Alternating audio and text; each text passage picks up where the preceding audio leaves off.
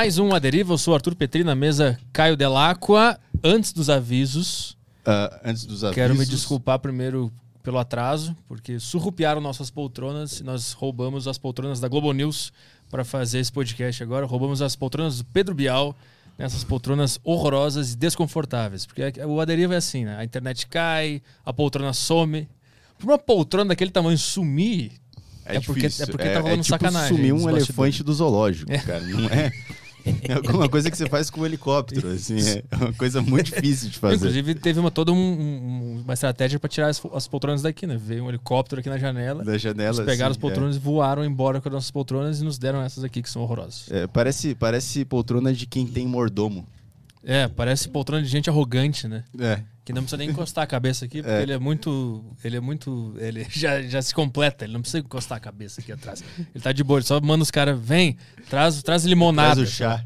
É, traz um chá, ele toma um chá nessa poltrona, tendo uma conversa filosófica sobre Império Romano. Não, que mas em breve teremos poltronas de tiozão, é. Boa, que é o que o Aderiva é. isso. E Isso aí. desculpa por não fazer jus, Jus. né? Te dando essa cadeirinha de Pedro Bial aqui. Tá bom pra caramba. E por falar em ser rei, por falar em ser um rei e ter tudo na sua mão, você já pensou assim, ah, tô com fome, imagina se alguém trouxesse uma comida pra mim do nada. Você pode fazer isso, cara. iFood, gostou? Foi foda, hein? Foi foda esse gancho aí. Tá QR passando na Code- tela aí? QR Code na tela. Então você aponta aí na, na, na telinha pra essa coisa mágica que se chama QR Code, que tu aponta ali, abre um site, abre um negócio. Você aponta agora o celular nesse QR Code aí, você vai instalar o iFood e o seu primeiro pedido vai ser por 99 centavos. É isso aí, né? Você 99 come- centavos. Já se imaginou comendo um hambúrguer? Por 99 centavos. 99 centavos? É, uma, é tipo uma viagem no tempo. É, Quando uma você- loja de 1,99 antes da loja de 1,99 existir, porque é É. 99 centavos ainda. Praticamente tu volta pra 1920 apontando seu celular pra, pra tela agora. Você Na buga a o- economia. Na, na época, o, o hambúrguer, a fritas e o McDonald's era um real no McDonald's, lembra? Não, óbvio uma- que não, a gente não era nascido nessa época. Mas você pode simular isso na sua vida agora apontando o celular do seu. Apontando o celular, apontando a câmera do seu celular pra tela aí, nesse QR Code maravilhoso que tá passando na tela. Isso. Mas vamos, vamos fazer sério aqui, pessoal da Deriva. Vamos fazer isso aí mesmo. O nosso público aqui é muito pequenininho, nós somos o menor podcast do Brasil. Precisamos da sua ajuda. Então todo mundo aponta aí o celular, meio baixa esse aplicativo, que os caras do iFood estão num escritório agora, numa cobertura. Eles vão ficar vendo qual é o podcast que gera mais clique. Tem um cara de terno agora olhando. Quem é o cara que vai gerar mais clique? Vamos bugar a estatística. Vamos bugar a estatística. Todo mundo baixa o iFood agora, aponta aí, baixa e pede um hambúrguer por um real aí. Pede uma pizza, qualquer coisa. Pede, mesmo que não coma, doa pro mendigo, mas pede só para nos ajudar. Nós precisamos da sua ajuda para enganar o iFood e fingir que nós temos audiência que nós não temos de verdade. Fechou? É isso aí, vamos pros recados? Vai lá.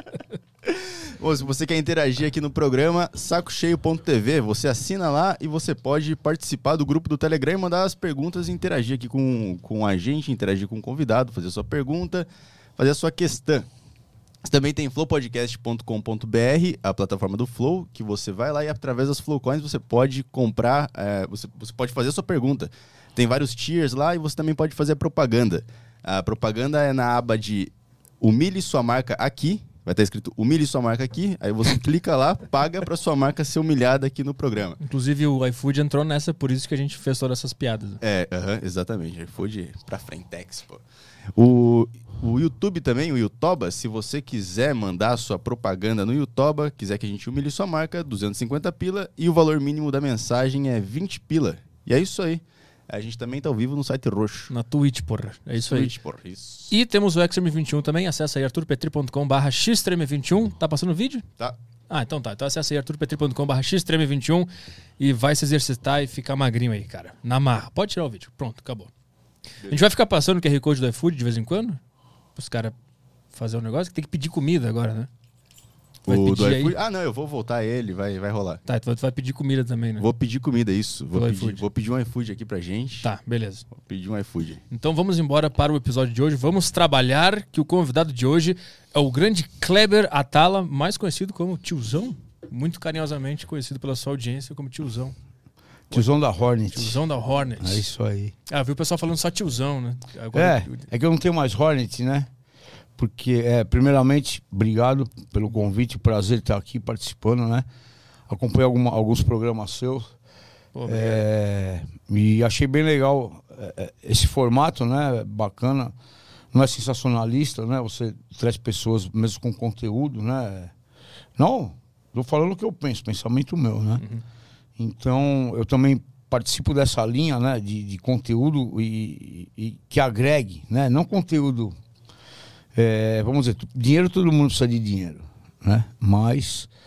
é, achei bem legal o seu programa e, primeiramente, muito obrigado por Boa. me dar essa oportunidade. O que é uma Hornet? a Hornet é uma moto da, da Honda, né? A Honda é uma marca, né? Uma fabricante. E a Hornet é um, é é- é uma, uma- é um dos modelos, né? E comecei a filmar, eu sou motofilmador, né? Para quem não me conhece. É, comecei a filmar com uma outra moto, mas é, foi com a Hornet que eu me destaquei, né? E ter uma Hornet era o teu objetivo nessa época? E Nessa época era. por que, que- que ela tem de diferente? Qual é o lance? É, é um negócio de fetiche também, né? Ah, É, as meninas querem, os polícia quer prender, os vagabundos quer roubar, você tá entendendo? Você quer acelerar, aquele negócio muito louco. É uma mesclagem de, de loucura, né? Quando o dia que tu viu a Hornet e ficou, puta, preciso de uma dessas? Pô, não, isso aí foi em 2006. Que foi quando ela chegou no Brasil, né? 2005. E eu morava em Santos, eu já trabalhava com o Chorão. é, e eu passava todo dia numa concessionária. E aí eu vi quando ela chegou, porque ela era importada. Aí eu falei, cacete, vou ter uma porra de uma moto dessa um dia, né, meu? Foi meu sonho, assim. Quantos pau era na época? É o mesmo preço que acho que, que é hoje, é 42 mil reais. Só que hoje ela não fabrica mais, né? Mas quando ela parou de fabricar, o preço dela era esse aí. E isso pra preço, preço de moto É, caro. É, caro? É caro, é bem caro. Você ter uma ideia, uma CG, né? Entre aspas, é uma moto também, ela custa acho que 9 mil reais. Seja é uma, mais como puta, eu não entendo nada. Eu sou burro. É uma moto pequena, de 160 cilindradas, né? Mas é uma moto popular que você se locomove, serve para você trabalhar, estudar, etc, etc. É uma moto, né? Agora, o cara gosta de moto, ser humano, né, meu? Ele tem uma 160, ele quer uma 250, depois ele quer uma 600, e depois ele quer uma 1000, depois uma 1300 e assim vai. Depois um foguete. ele é insaciável, né? O cara já conseguiu o foguete, tá lançando o carro no espaço. Você o entendeu? Elon Musk. né? É, eu já comprei minha passagem lá pro foguete da Lua. tô na é- fila, tô na fila. Quando é que começou teu, esse, esse teu, eh, sua paixão por, por moto, por, por velocidade? Não, desde criança, né? Desde criança.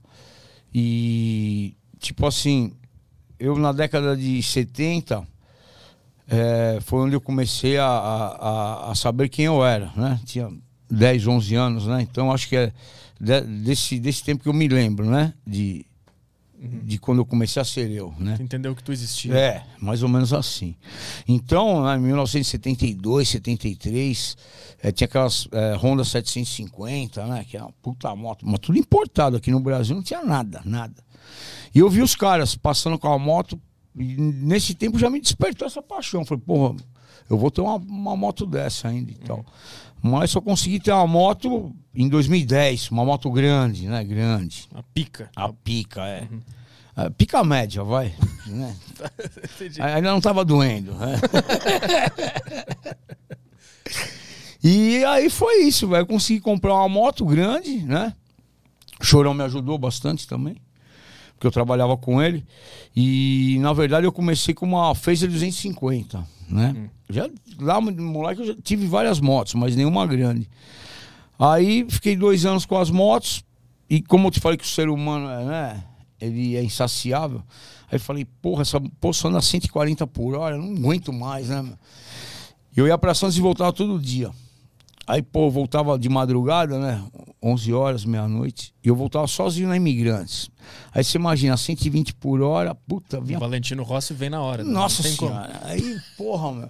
Aí, mas foi nesse- nessa época aí que é, é, foram vários pensamentos, né, meu? Vários planos, né? Em cima da moto. Que não tinha outra coisa pra fazer, a não ser planejar alguma coisa pra chegar rápido em casa, né? Ah, co- como assim? Plane- Planejar o quê? O... Ah, planejar a sua vida, né? Ah, durante o. É, o trajeto, né? Santos São Paulo. na é, vida, Na né? vida, que, que. Ah, isso aqui, isso aqui. É, aquelas filosofias, né? De porra, será que eu tô certo? Será que eu não tô? E foi onde eu tomei muitas decisões da minha vida, foi né, nesses pensamentos em cima da moto, Na estrada. na estrada. Quantos anos você tinha nessa época? Nessa época eu tinha 40 anos. E qual era o, o, o ponto de conflito que te fazia pensar bastante? Se tava certo o que eu tava fazendo, trabalhando com o Chorão, você entendeu? Se eu poderia evoluir muito mais do que ficar ali com ele, mas ao mesmo tempo eu gostava do cara, né? Eu era apaixonado pelo cara. É, ganhava é, relativamente bem, bem, né? E não trabalhava porra nenhuma, se modo de dizer, né? Porque era só festa, festa, festa. E, mas aquilo, né, tava me deixando meio, meio angustiado, não era aquilo que eu queria. Sentia que não estava evoluindo? Assim, na É, eu não tinha pra onde ir, né? Eu ia ficar com o cara, né? Na balada dele, na vibe dele, eu não tinha minha vida própria, né? Porque, tipo assim, é, eu ficava 24 por 48 na disposição do cara. Meu telefone tocasse 3 horas da manhã. Ele falasse, eu preciso de um Dorflex, eu tinha que levar o Dorflex pro cara, assim, entendeu? O primeiro rap da história. É, meu. É, bagulho louco. O cara ligava pra mim levar feijoada pra ele. Aham. Aqui do Bolinha. Conhece o Bolinha? Não, não conheço. Nós vamos qualquer dia lá, eu vou te levar pra jantar lá. é a melhor feijoada do Brasil. Aí o cara. E tinha que chegar com a feijoada lá, no mínimo morna. Você entendeu? Senão o cara ficava bravo. velho. É por isso que tu comprou uma Hornet, pra chegar mais rápido. Mais rápido, né? Com a feijoada quente. E aí foi isso aí, velho. É, começamos assim, né? É, com a motocicleta. Só que a moto, eu só consegui comprar, porque aí foi uma época ruim também pro Chorão, né? Que foi em 2009, 2008, que ele deu um desacerto e desfez a banda. Ah, eu, le- eu lembro disso. Né? Puta, eu acompanhei bastante a- a- o Charlie Brown, eu gosto. Vi o documentário também que tu participa. Ô, né? legal, né? Eu assisti Foi o bacana o documentário. O documentário. documentário eu achei uma das coisas mais assim, é, é, que se aproxima de, de uma realidade, né? E só pra, eu comprei o documentário, não assisti Eu pirata, também hein? comprei. Eu comprei. Eu também comprei. Valorizar o Puta trabalho dos caras. é. Tu participa o e tu comprou do negócio. Comprei, Tem os caras pegando pirata. aí. É, É, então. sacanagem, é sacanagem. Os caras mandavam pra mim um link, ó, assiste aí. Não, não, não, pode já que eu vou pagar, pô. É. Fazer José, meu ex-patrão também, né? Aí essa época que, que ele desfez lá, não desfez, eles brigaram tudo, ele, ele remontou a banda, né? Não, na verdade, ele, ele, ele- ele vendeu a banda pros caras. Ele comprou a banda dos caras, vamos dizer assim, entre aspas, né? Porque a banda é, era dele, metade dele, e outra metade era dividida com os caras. Então no começo era tudo alegria. Só que a hora que começou a ganhar milhão, os caras começaram a fazer uma conta básica, né? Porra, milhão, o cara vai ficar com 500 e mais 200 dessa outra parte aqui. Isso não tá certo, nós somos uma banda, todo mundo tem o mesmo papel. Aquela história de banda, né, velho? Não, porque o vocalista não é. Só que ele era o dono da banda, ele registrou, ele fez tudo, você entendeu? Então, quando chegou nessa parte dessa desavença, ele chegou, fez uma conta básica lá, quanto vale pra cada um, pum, toma aqui sua parte, sua parte, sua parte, e foi todo mundo embora. E ele começou do nada de novo. E sabe como é que é fã, né? Fã é complicado. Sim. Aí, muitos fãs, que eram do Champignon, né? Que, que veio a falecer também, fizeram um movimento, começou aquele negócio meio desgastante, né? Volta Champignon. vol- E sabe como é que é? Tem um negócio que foi e acabou. Não tem essa de. Não, agora, mês que vem nós vamos voltar, vamos, né? Acabou. E aí, financeiramente, ele ficou meio derrubado, porque ele. é, o dinheiro que ele tinha guardado, entre aspas, vamos dizer, ele pagou os caras, né? Pra, Pra não ter aquele negócio, ah, não, vou te pagar em 10 vezes, dá 10 cheques, não, já, pum, quanto Uma que é, já vamos, é, vamos acertar. Some todo mundo, ninguém se fala mais, né, tá todo mundo... Bom, enfim, aí ocorreu dessa forma. Aí o que aconteceu? Os shows pararam de ser marcados, é, ele começou a ficar brabão, é, faltava em alguns, alguns compromissos, né, e começou aquela decadência financeira. Só, só pra entender o contexto, é, durante esse, esse momento de crise, tu tá falando daquela época que tu andava na estrada e ficava pensando sobre a É. vida? É o mesmo, é o mesmo foi, ponto. foi um pouquinho depois disso. Tá, foi, foi um pouquinho depois disso, Saquei. mas foi, foi logo nessa sequência.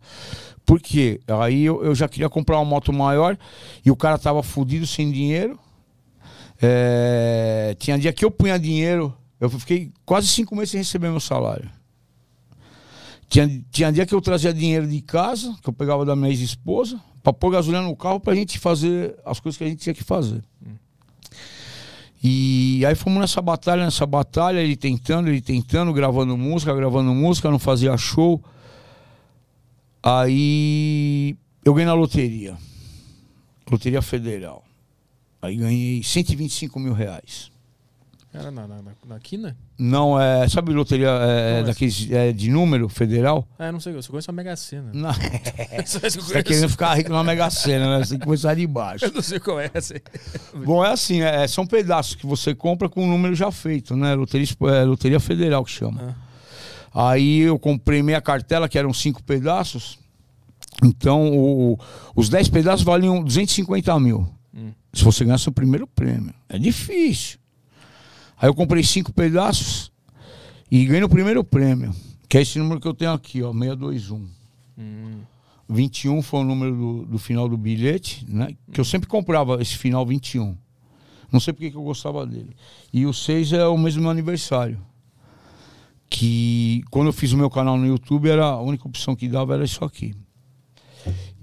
Aí, vai, a primeira pessoa que eu liguei foi pro Chorão. Aí liguei pra ele, era umas 10 horas da manhã. Aí a, a senhora que trabalhava na casa, né? Que era a, a funcionária. Ô, Lúcia, acorda, acorda o Alexandre pra mim. Você é louco, Cláudio? Vou acordar o cara, vai apanhar eu, você, vai apanhar todo mundo. 10 horas da manhã acordar o cara, o cara só acordar 3 horas da tarde. Né? Falei, não, Lúcia, é um negócio muito sério, pode ficar tranquilo, aqui não vai sobrar pra você. Bom, enfim, ela foi lá, acordou o cara. E aí, ô filho da puta, o que, que você quer, meu? Você me acordou por um motivo bem sério, né, meu? Eu falei, lógico, tiozão, fica tranquilo aí. Porque eu chamava ele de tiozão, né? Eu falei, meu brother, ganhei na loteria. Ele falou, puta que pariu, quanto você ganhou na loteria? Eu falei, ah, ganhei uns 125 pau. É, separei um dinheiro aqui e eu tenho 50 mil aqui que eu vou depositar na sua conta, né? E você me paga como se. Não, não, não, pelo amor de Deus, não faz isso, não quero, não quero, não quero, não quero. Faz o seguinte, faz o que você tem que fazer e desce aqui e vamos trocar ideia. Beleza. Aí desci, ele falou, não, Cláudio, pega esse dinheiro, isso aí, sabe o que você faz? Você põe lá no banco, né? Quem sabe isso aqui na sua aposentadoria.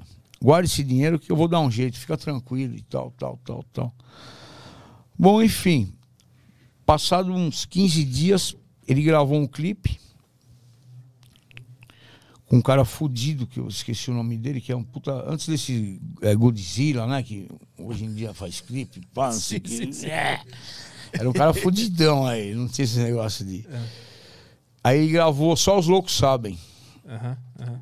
De um dia pro outro, né? Quando ele acabou o clipe, esse cara acabou o clipe com o piloto tudo certinho, deu pra eles. Levou pra MTV e pra Transamérica. No dia seguinte ele tava milionário. Literalmente.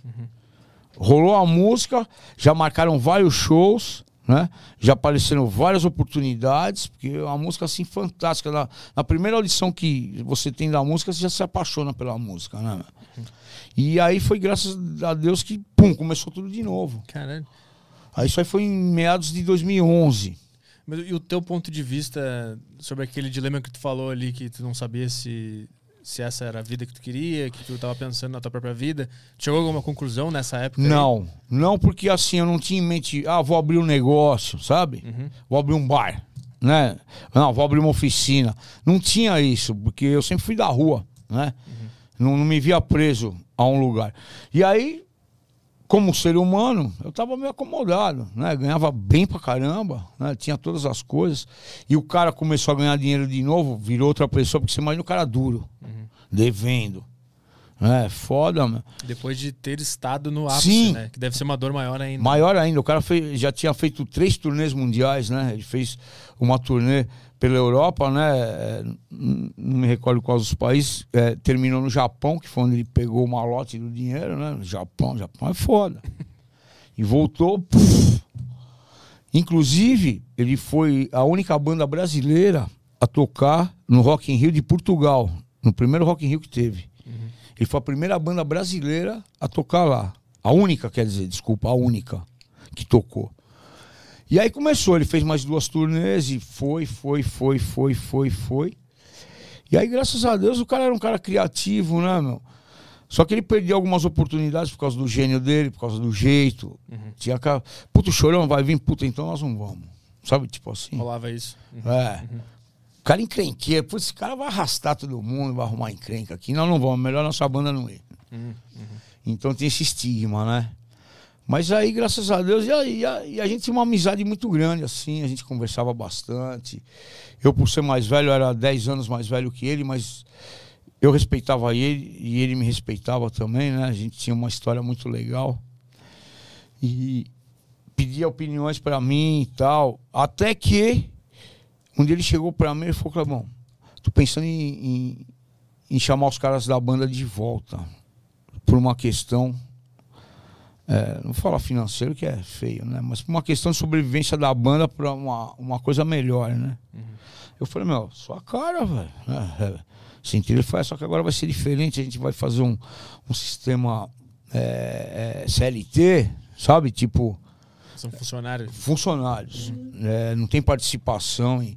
Primeiro, que já não tinha mais CD, não tinha mais porra nenhuma, mas tinha shows, né? Então os caras ganhavam por show. Né? Pá, então, não importa que a bilheteria deu 100 mil reais, que o contratante pagou mais 90, não importa. O cachê do cara era aquele e acabou. E foi isso que deu bem certo. Foi, um, é, foi bom pra ele, foi bom pros caras. Existe aquela meia falsidade, né? Porque Daquilo que eu te falei, né? Da primeira briga que ele teve com o cara, não ia voltar mais amizade, né? Porque ficam mágoas, né? Rusgas, mas o lado comercial fala mais alto, né? E, e tu, no meio dessa história toda, tu tinha noção do que, que tu estava presenciando? Tinha, tinha, porque, assim, é- era uma banda muito forte no Brasil, né, meu? Aham. Muito, muito é, solicitado. E era um cara muito conhecido, carismático, né? O cara muito carismático. E eu fui me deixando, me deixando, me deixando, me deixando, e fui indo, né? Até que um mês antes dele falecer, ele me mandou embora. Que nós tivemos uma treta fortíssima. Eu falei muitas coisas pra ele que ele não gostou, né? Magoei ele, ele me magoou. E aí eu tava levando ele pro aeroporto. Aí ele falou assim pra mim, ó, é, ele tava indo para pro Rio Grande do Sul. Então quando ele ia pra lá, ele ia na quinta e voltava só na terça. Ele falou, terça-feira você vem me buscar aqui, já como despedido. Certo? Só vem me buscar aqui pra me levar pra casa, você tá com o meu carro, fica com o meu carro, bom. Aquele teatro, né? Aí busquei o cara, aí ele falou um monte pra mim. Falou, meu, Falei, tá bom, filho, vou seguir minha vida. Eu já tinha meu negócio também, já tinha meu site, já vendia minhas peças, sem ele saber. Ele não sabia que eu era famoso na internet. E falei pra ele, tudo bem, meu. Enfim, aí dois dias depois ele me ligou, falou, porra, meu, pelo amor de Deus, tal, tal, tal, tal, tal. Aí voltei, voltei, né? Ele tinha feito minhas contas lá, tinha feito um acerto, não peguei dinheiro nenhum. E aí continuamos. Dois, três meses depois ele faleceu. Tu- Tu disse que, que tu já estava famoso e ele não sabia. Quando é que tu teve a ideia de começar a filmar? Tu, tu achava que tinha uma, alguma coisa pra fazer ali ou só quis filmar por filmar? Por filmar, sem pretensão alguma. Sem pretensão alguma. E eu fui o primeiro é, é, motofilmador, né? Que eu me intitulei assim e virou uma. Não vou te falar uma categoria, mas virou uma febre, né? Você vê o que tem de cara que filma de moto hoje. Já diminuiu bastante também, né? Porque Sim. os caras estão atrás do dinheiro. Você entendeu? Da monetização do YouTube. Aham. Então, para os caras é a glória. Você dá um rolê de moto, ganhar um dinheiro, alguns patrocínios, né? De peças e tal, tal, tal. E aí isso aqui virou uma putaria, né? velho? Esse negócio de patrocínio, de. de. de nhenhenhé. E aí eu tive uma ideia do nada, assim. Foi um, um cara que. Eu pus um escapamento na minha moto, que você queria saber por que faz brum, brum, brum. É, Sou eu o causador disso aí. Até o criador do- da minha falta de Não. sono. Não sou o criador, mas sou o disseminador, né? Do negócio. Da palavra. É, eu disseminei o, o negócio de uma tal maneira aí que. Aí o que aconteceu? Eu comprei uma moto grande, foi a primeira moto grande, e o meu sonho era ter um escapamento. Aí fui num cara que era meu amigo de, de, de 40 anos de, de amizade. Perdemos a amizade por causa de dinheiro também. E falou, meu, eu quero um escapamento assim, assim, assado. Ah, beleza. Três dias, eu, porra, três dias, a moto é zero, nem andei na moto. Ele, não, tudo bem, deixa essa porra aí. Aí fiz o escapamento. Aí tô indo num rolê que eu dava de sábado, né? Porque de sábado geralmente eu não trabalhava. Aí não sei se andou ali na, na, na região do- das lojas das motos ali, General Osório. Não. Bom, é uma região que aqui em São Paulo é peculiar isso, né? A Rua das Noivas. É, Rua das Motos, a Rua dos Eletrônicos, é, Rua das Lavadoras de, de, de louça, de pum. Então é tudo é, é, Setorizado. é, é regionalizado, vamos dizer assim, né? Então é um rolê que eu sempre dava. Aí entrei na loja de um amigo meu, entrou um cara com a, com a moto igual a minha. Falou, porra, mano, onde você fez esse escapamento aí? Que eu tô procurando, não tem, porque a moto era lançamento, não tinha peça nenhuma pra moto. Isso aí em 2010. Aí foi, pô, foi um amigo meu que fez assim, assim, assim. Pô, será que não dá pra fazer um mim? Eu falei, lógico que dá, pera aí, pum, liguei pro cara. Falei, é, tem um, um, um- um rapaz que eu conheci agora, ele queria um escapamento igual. Não, dá pra fazer sim, agenda com ele aí. Eu já deixo pronto o escapamento, ele só vem aqui e instala. Aí foi o primeiro escapamento que eu vendi. Aí falei, beleza. Aí esse cara começou a trocar ideia, tal, tal, tal. Ele falou, porra, meu, por que você não faz assim de você. Você tem canal no YouTube? Falei, não. Nem sabia o que era YouTube. Não tinha nem e-mail, não tinha computador. 2010, não tinha. Eu era meio alienado, igual o Chorão, né? Porque o Chorão era totalmente alienado. Não tinha telefone, não tinha computador, não tinha porra nenhuma. Aí falou, não, você tem que ter um computador, você tem que ter um e-mail, você tem que abrir uma conta no YouTube e entrar num fórum.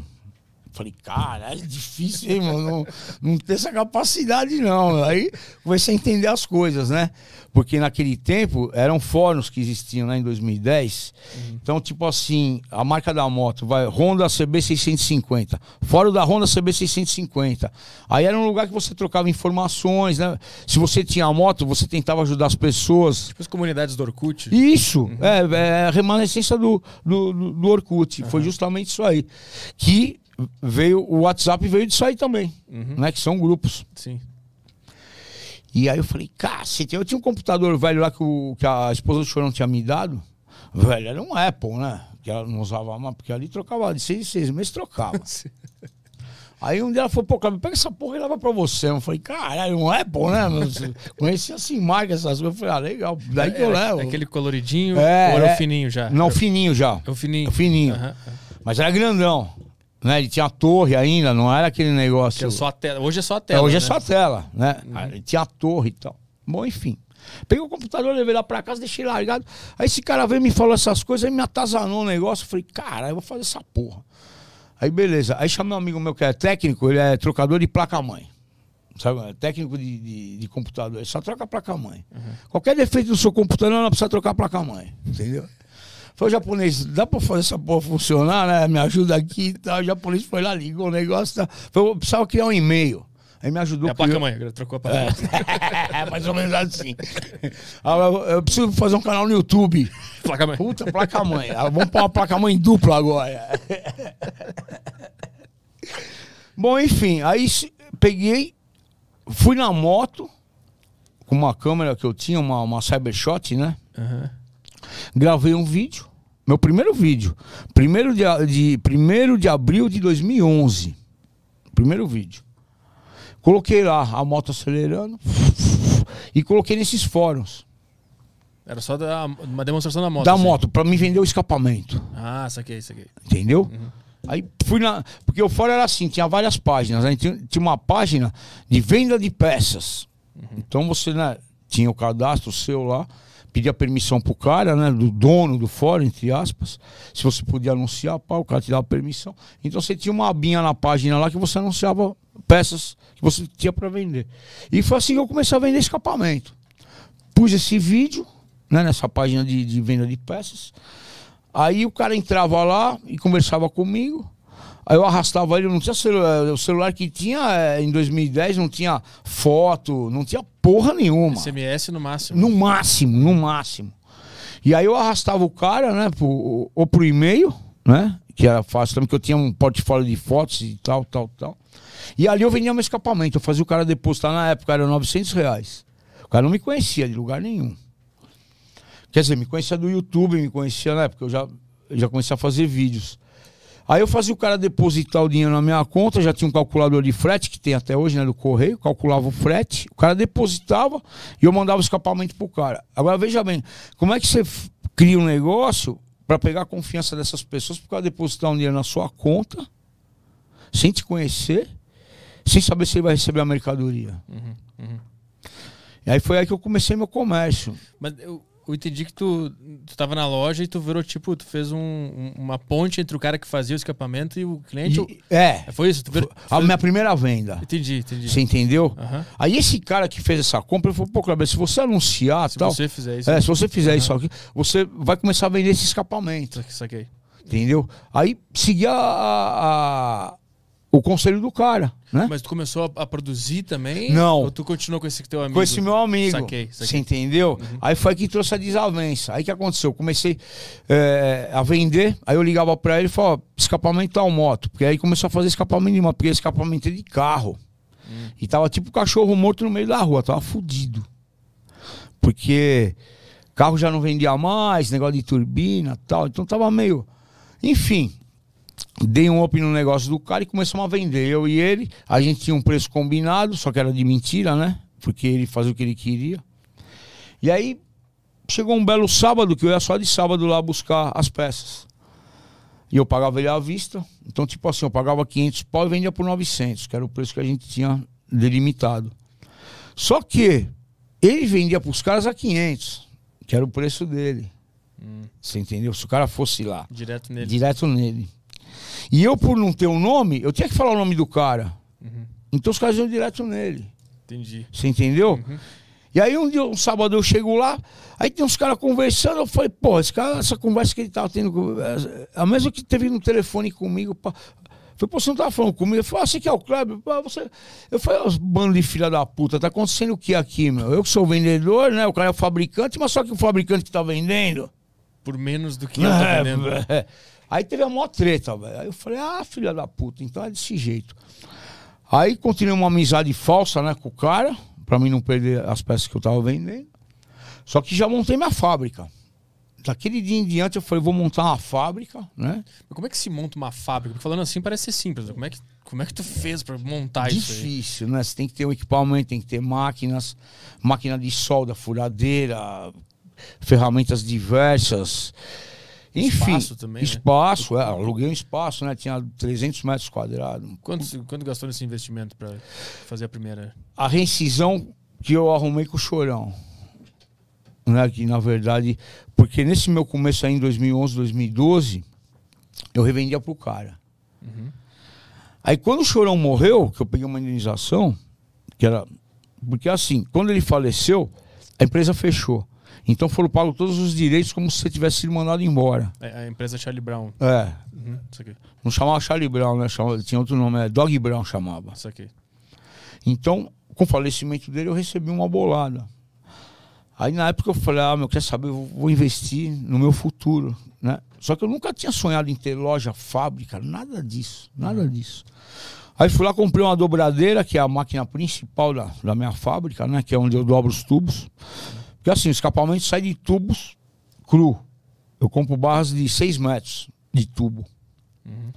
E aí eu tenho os gabaritos que eu monto o escapamento, aí vou picotando, fazendo curva, soldando. E hoje eu vendo pela internet, eu vendo aí cerca de 200, 300 peças por mês. Só na internet. E, e quando tu fez esse primeiro investimento na, na tua própria fábrica, demorou um tempo pra começar a dar certo? Sim, sim. Já dava certo porque eu vendia pro cara, né? Aí o que, que eu fiz? Continuei vendendo com ele, né? E já fabricando alguns escapamentos que eu conseguia. Que eu consegui fazer o gabarito pra. E eu tinha uma moto, eu fiz o escapamento dessa moto, que era uma XJ. E aí comecei, velho. Comecei numa batalha, guardando dinheiro, guardando dinheiro. Me separei da minha primeira esposa, né? Porque a hora que o Chorão morreu, ela falou, agora o cara vai ser um cara normal. Aí eu pirei de vez, aí que fudeu tudo. Montei essa fábrica, né? Eu ficava dia e noite na fábrica, dia e noite. E aí virou um, um, um império o negócio, né? Cheguei a ter 10 funcionários. Em quanto tempo pra chegar nesse, nesse ponto? Um ano. foda? Em um ano? Um ano. Cara, foi rápido. Foi rápido. Porque tinha o nome de ser o vendedor do cara lá também. É, né? Era é. conhecido. E mais Ma- o, internet é, mas o que aconteceu? Com, com a internet, YouTube, eu montei um site. Porque não existia que nem hoje você vai lá na, na internet, compra lá box loja, né? É um site que te dá direito a você expor mil peças, tem todo um mecanismo, tá, tá, tá. O meu site eu montei em, em empresa, é, chamava Host, né? Ah, aquela- Aqueles sites que que faziam o teu site. É. Uma ferramenta para montar um site É, mais fácil. assim. É. Aham. Só pra você ter uma ideia, eu pagava quase 1.500 reais por mês pro cara de manutenção. Caraca. entendeu? Porque era um negócio meio fechado. Só o cara conseguia mexer alguns mecanismos do site. Sim. Você entendeu? Uhum. Não é que nesse box loja que você faz tudo lá. Uhum. Você paga 29 reais por mês. Entende? Hoje eu tenho um box loja. É, é, me desfiz do meu site tudo. E eu tinha mais de quase 200 peças cadastradas que eu vendia, né? Eu fazia remessas por dia, assim, 54 vendas. Eu embalava para pôr... no- E era eu e um cara no comecinho. Eu embalava, eu vendia, eu comprava é, equipamentos de embalagem, eu que levava no correio, eu que fazia tudo. Tudo. Qu- Quando tu começou a, a trabalhar com isso, tu te sentiu mais, mais preenchido, mais vivo? Sim. Em todos os sentidos, né? Porque eu, eu descobri eh, nisso aí que eu amo isso, né? Que é um negócio que ah, talvez eu estivesse procurando, mas nunca tinha chegado nesse, nesse contexto, né? Sim. E- o dono de alguma coisa. Sim, sim. E meio que esse, essa vocação tava ali sempre, né? Sempre, eu sempre fui vendedor. Aham. Você entendeu? Aí o que acontece? Eu peguei esse site e aliei ele com a credibilidade que o YouTube me dava. Que eu já era conhecido, já tinha um- quase um ano no YouTube. Então o pessoal já me conhecia. Já tinha perdido um canal, né? Falei pro, pro Caio, eu perdi um canal. Oito meses, eu tinha 380 mil inscritos. Agora você imagina, no primórdio do YouTube, Sim. Para você ter 500 acessos num vídeo. Que nem dizia meu amigo Kevin, esquece. Né? Não tinha, não tinha, não tinha. E, Esse canal tu perdeu por quê? porque eu fui uma coisa aleatória, assim, ia na boca, gravava as, as minas, travesti, Ah, fazia uns rolê noturno muito louco, xingava os caras, entendeu?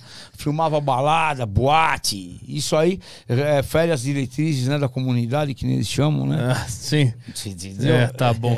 O que tem nesse YouTube aí que férias diretrizes que eles não sabem que tem? Não, mas deixa eu te falar, mas nesse tempo aí, realmente era um negócio mais rígido. Você entendeu? O dinheiro corrompeu Google e YouTube. Sim, claro. né? Porque os caras, pô, isso aqui é uma mina de dinheiro, né?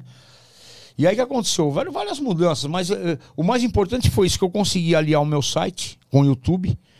E no YouTube eu tinha meu endereço, meu telefone, tinha tudo. Então o cara, às vezes, ele tava acabando de comprar no site, ele pegava o meu contato e me ligava. Pô, você que é o Kleber? Eu mesmo. Pô, tô aqui num site, esse site é seu. Pá. Não, pode comprar aí, extrema confiança, tal, tal. E isso, puta, me deu uma alavancada assim, fenomenal. Virei o bambambam, bam, bam, né, do comércio. Por quê? Porque era o início desses sites, não, não tinha site. E ninguém confiava. Né? Porque imagina um negócio novo. Como é que você vai passar seu cartão num, num negócio que, né? Comprar pela internet era uma coisa. Porra, surreal, né? Até velho? pouco tempo ainda Sim. tinha muita gente que desconfiava, né? Então, isso aí me trouxe uma puta credibilidade. E eu comecei a vender, estourar, vender, estourar, comecei a fabricar né, os escapamentos. Meu lucro aumentou muito, né? Mas como é que tu descobriu que tu podia vender coisa pela internet? Nos vídeos. Comecei com escapamento, né? Aham. Aí comecei a filmar. Aí o que aconteceu? Qu- qu- Quando eu fiz o, canal no YouTube, eu comecei a, a mexer em YouTube.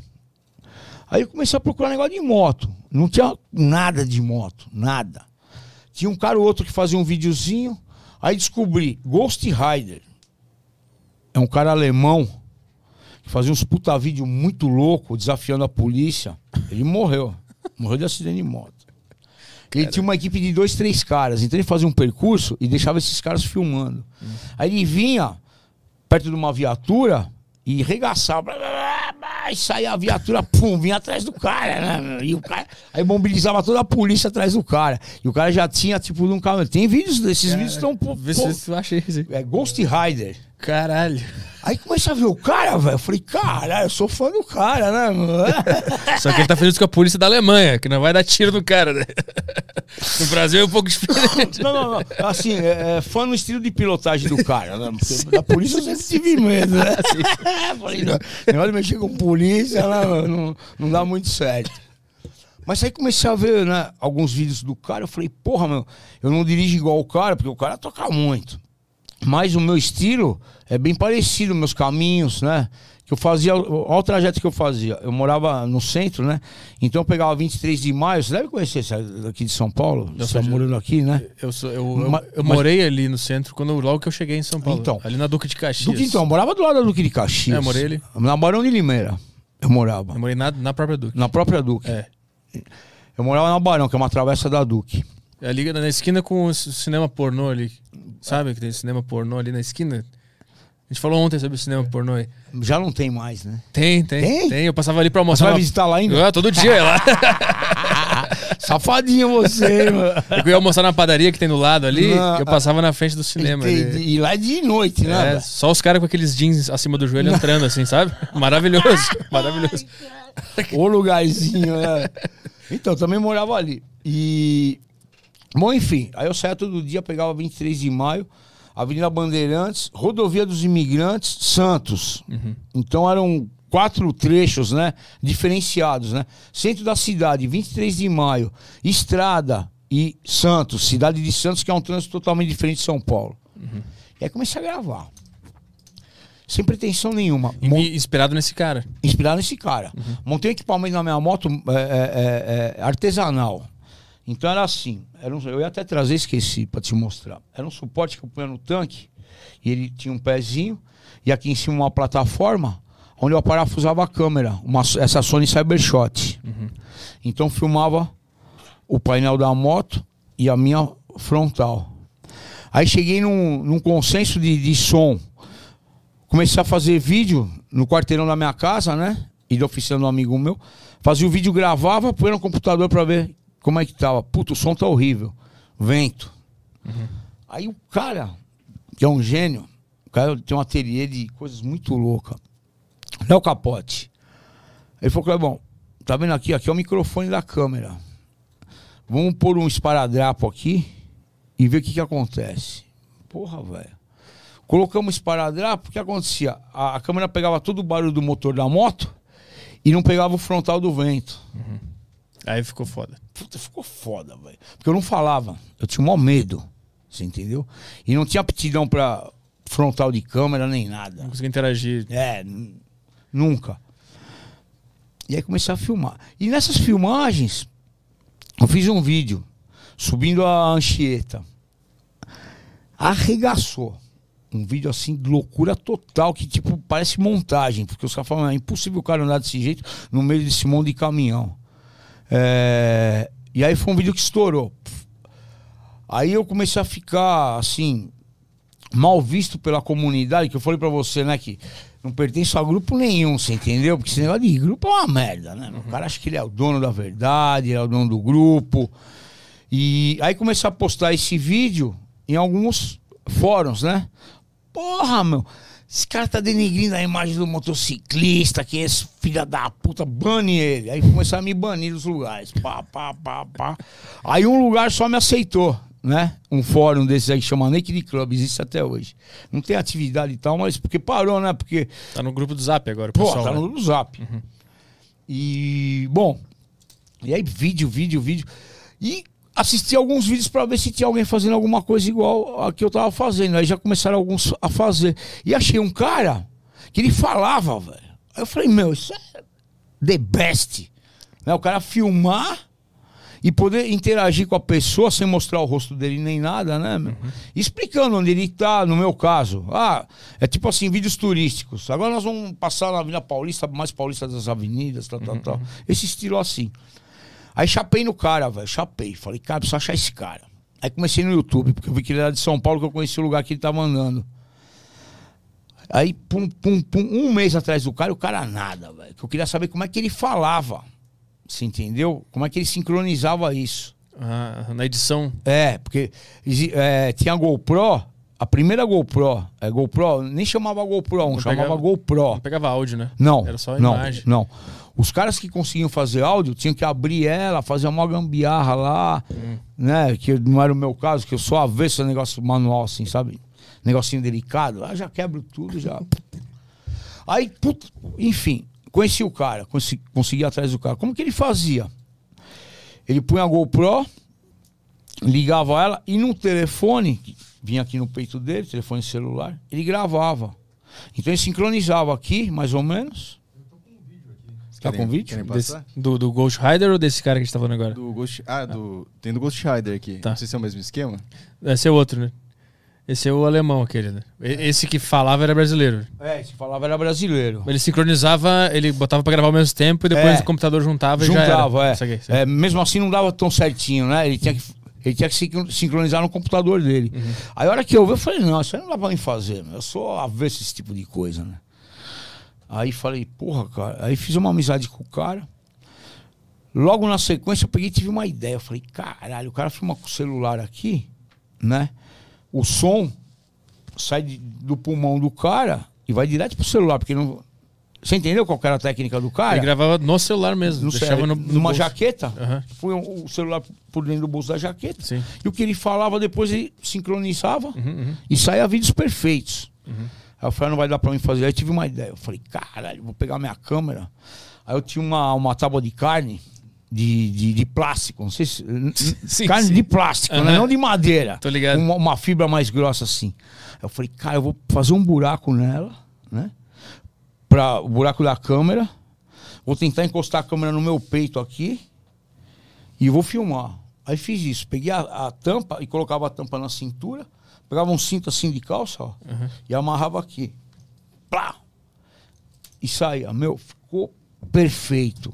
Foi que eu comecei a gravar vídeos falados, entendeu? Uhum, E comecei, comecei, comecei. Aí veio a GoPro 2, que já aceitava o, o microfone. Aí fui eu que coloquei microfone no capacete, que esses caras hoje tem tudo pronto, entendeu? Quem sofreu lá atrás fui eu, me fudi. E o que que rolava nesse... A gente pode ver até o do... Um pouco desse do alemão ali, só pra eu ter uma noção de como é que é. Toca... Vamos ver esse, esse vídeo do Ghost Rider aí. Eu quero saber o que que rolava aqui no Brasil de... de, de, de fatos, de coisa engraçada. Deve ter bastante coisa, né? Vou colocar aqui. Ah, vamos lá. Qual é o título desse? Ah, como que é? Polícia... É humilhada e provocada por Ghost Ghost Rider. Ghost Rider. O que, que ele faz? Dá, dá pra ver daí? O som não tem. Pra- Tentar achar aqui o, a saída de áudio aqui. Você viu ali na moto que ele já tem duas câmeras na moto, uma frontal e uma. E ele fazia edição de vídeo já, né? É, Olha lá. Ah, ele vai cortando e tal. É. A polícia atrás dele. Lembra que tinha, tinha um jogo, Need for Speed, que vinha as Need polícias. for Speed, é. E a polícia nunca conseguiu pegar o cara. Tipo, esse era o, a adrenalina dele, o hobby dele era, É. era sentir isso, era conseguir fugir. Justamente. E o cara, assim, pelo que eu sei, era um cara super rico, assim, de dinheiro de família, né? Essas coisas. Então pode ter essas ideias malucas, né? Sim, o cara se entediou com a vida. O que eu vou fazer agora? Eu tenho É. tudo já.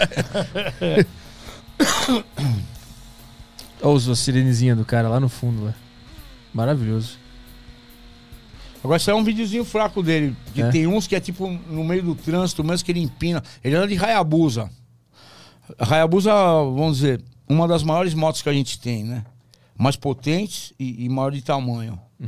Tem Hayabusa. Tem algum vídeo específico Puta, dele o que é nome muito não bom? sei, velho. Mas esse foi, mas foi o cara que te inspirou. Esse é, É, o cara que te Foi inspirou. o cara que me inspirou. Saquei, saquei. Entendeu? A fazer vídeo, né? uhum. Aí, na sequência, eu conheci esse Carlos Gonzalez. Que gravava o áudio. Que gravava e o foi- áudio. E qual foi o teu primeiro vídeo que estourou de quando Foi esse tava da- tudo bonitinho já, tava tudo pronto? Não, não tava nada pronto. O meu primeiro vídeo que estourou foi esse aí da, da Vianchieta. Que eu só tinha esse equipamento frontal, Aham. mas com som já perfeito, né? O que acontecia no vídeo que, que ele chamou a atenção? Que tu dirigia, Pau. pilotava bem, Pau. bem E- rápido. Rápido. É, a Anchieta é uma estrada que nós temos aqui que vem do litoral. E só sobe caminhões que vem do Porto para São Paulo e desce de São Paulo para o Porto. Então é só caminhão. E esse vídeo é no meio dos caminhões assim, a tipo 100 por hora, 120 por hora, os caminhões praticamente parados.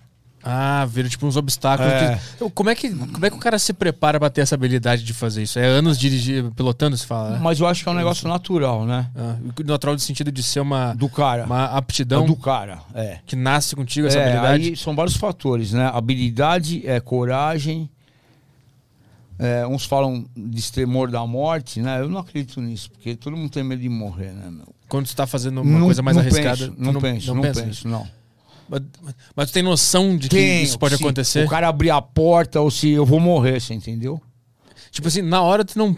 Não é que, na hora que tá fazendo, Eu tu não, não penso pensa. nisso. Mas depois tu É. entende, puta, podia ter. Você que, entendeu? o que acontece na, na hora ali, na cabeça? Tu entra num transe? O que, que é? É loucura, velho. É tipo assim. Espírito do Ayrton Senna.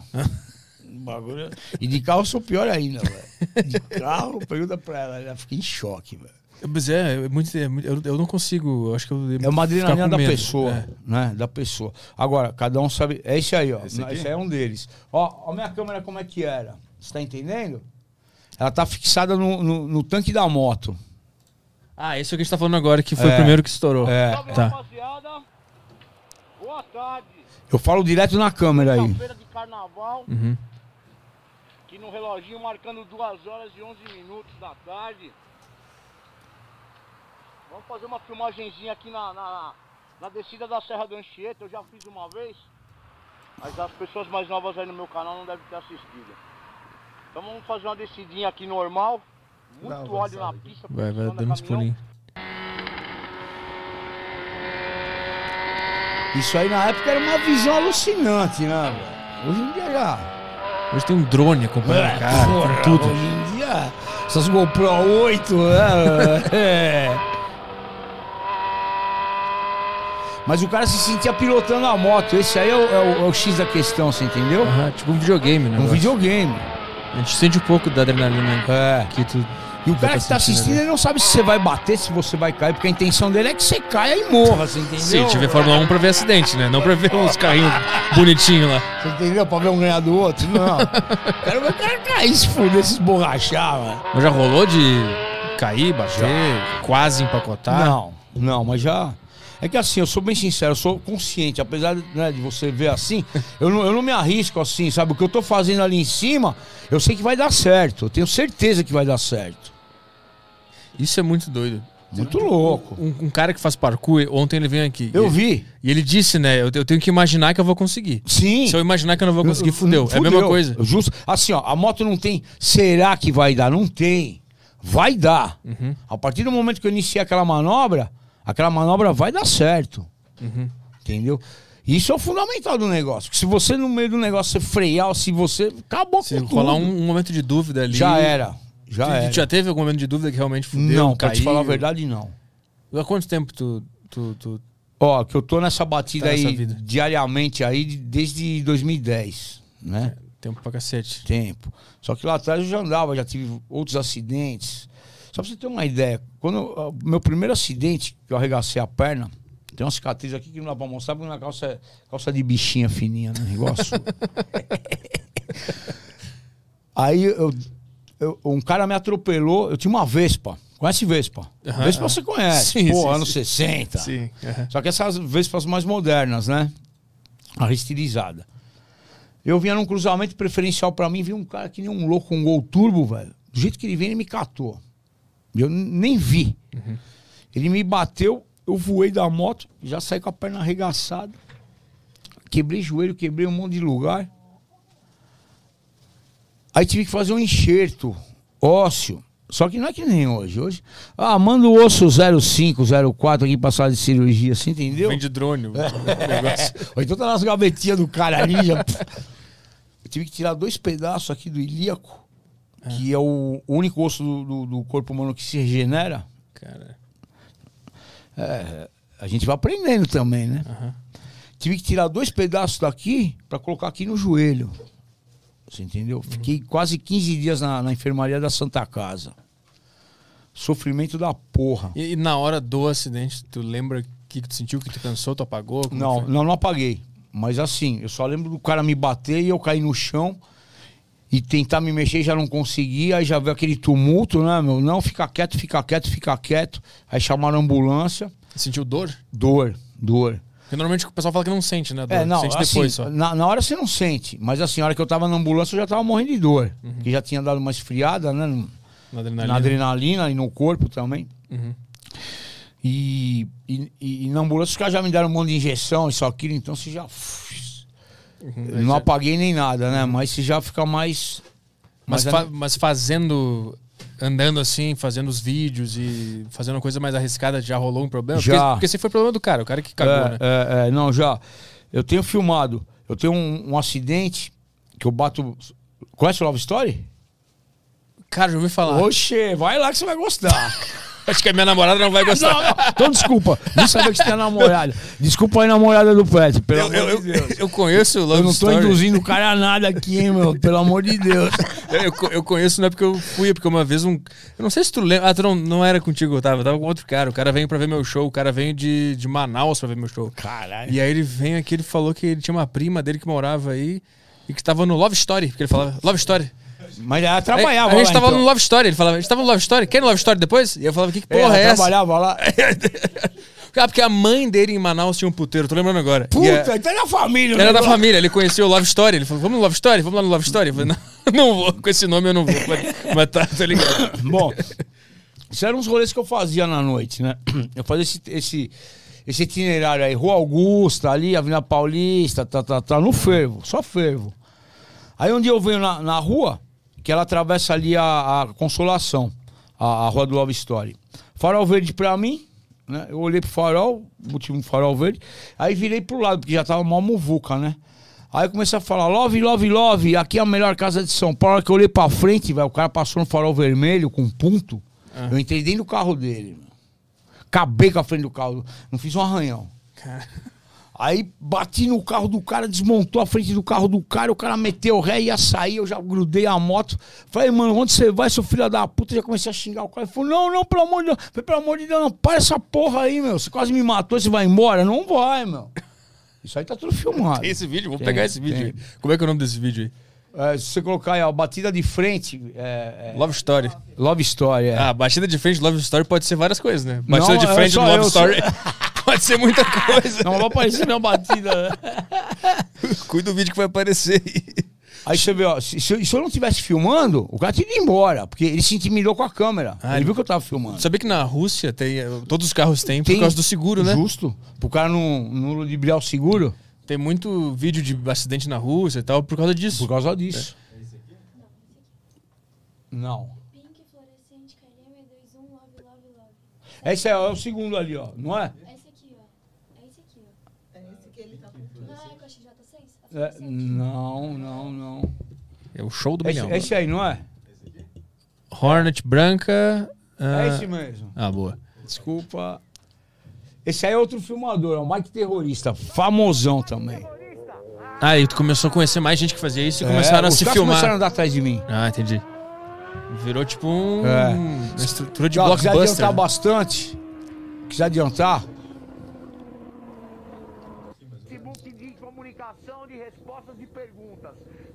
Simplesmente não, mais pra frente. é um lugar de exposição. Das pecinhas pra gente colocar lá na moto do Alexandre, meu amigo e do irmão dele. Mais pra frente. Comprar- Show na rua. Se liga, se liga isso aí, o cara dançando street dance. É, Isso aí tudo que inventava, né? Alright, Street Drive Crazy.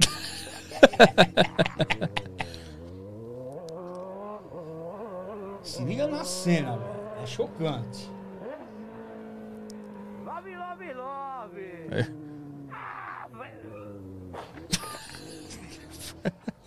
Love, love, love. Foi muito calculado o negócio. Foi bem na hora, meu. Caralho, isso é obra de Deus, meu. love, love, love. Vai encostar aí, né? Vai encostar. Tava nada, você vinha na contramão, farol vermelho. Pera aí. Ô, pera aí, tá filmando. Aí desce o cara bêbado, olha lá. Copo na mão e o caralho. Que horas era isso aí? Se- é seis e meia da manhã. Ah, então tava. Tava voltando. Não, eu, eu, e eu tava voltando da missa. Aí os caras me crucificam. Pô, o cara volta da missa e vai pra do Love Story. Porra, mas eu não entro lá, caralho. Bom dia, bom dia. Quiser parar por aí, pode O que, que parar. que rolou? Ele, que- ele, ele Não, queria- eu arrastei ele pra outra esquina, né? Que ele tava em choque ali, porque os caras estavam tudo querendo pegar ele. Ah, entendi. Caralho. Porque os caras já me conheciam, entendeu? Aí fomos pra outra esquina ali, fizemos um acertinho. Aí me deu a metade do dinheiro. Aí no dia seguinte ele me ligou. Ele falou, porra, mano, posso fazer um pedido pra você? Eu falei, "É, você vai pagar o resto da moto? Ele falou, não, tô fudido, pá. Não é pra você tirar esse vídeo do ar que o cara que tava comigo, ele é do corre, pai. Eu falei, foda-se, manda ele correr, porque a polícia agora vai atrás dele, mano. E aí não tirei o vídeo. Ele é do corre, manda ele correr. Ah, mandei ele correr, continuar correndo, velho. O que, que chegou aí? Tem- Ah, ah, iFood? Como é que é o nome? iFood, iFood. Eu não coloquei o som de voz do iFood aqui, mas na próxima que botar. vai estar aqui. O que, que chegou aí? Tem que mostrar aqui na Chegou tela. aqui, açaí. Desculpa, pessoal, nós nos vendemos para o capitalismo, agora precisamos parar o podcast para fazer merchan. E, e posso fazer uma pergunta que acho que ah, as pessoas devem ter essa dúvida.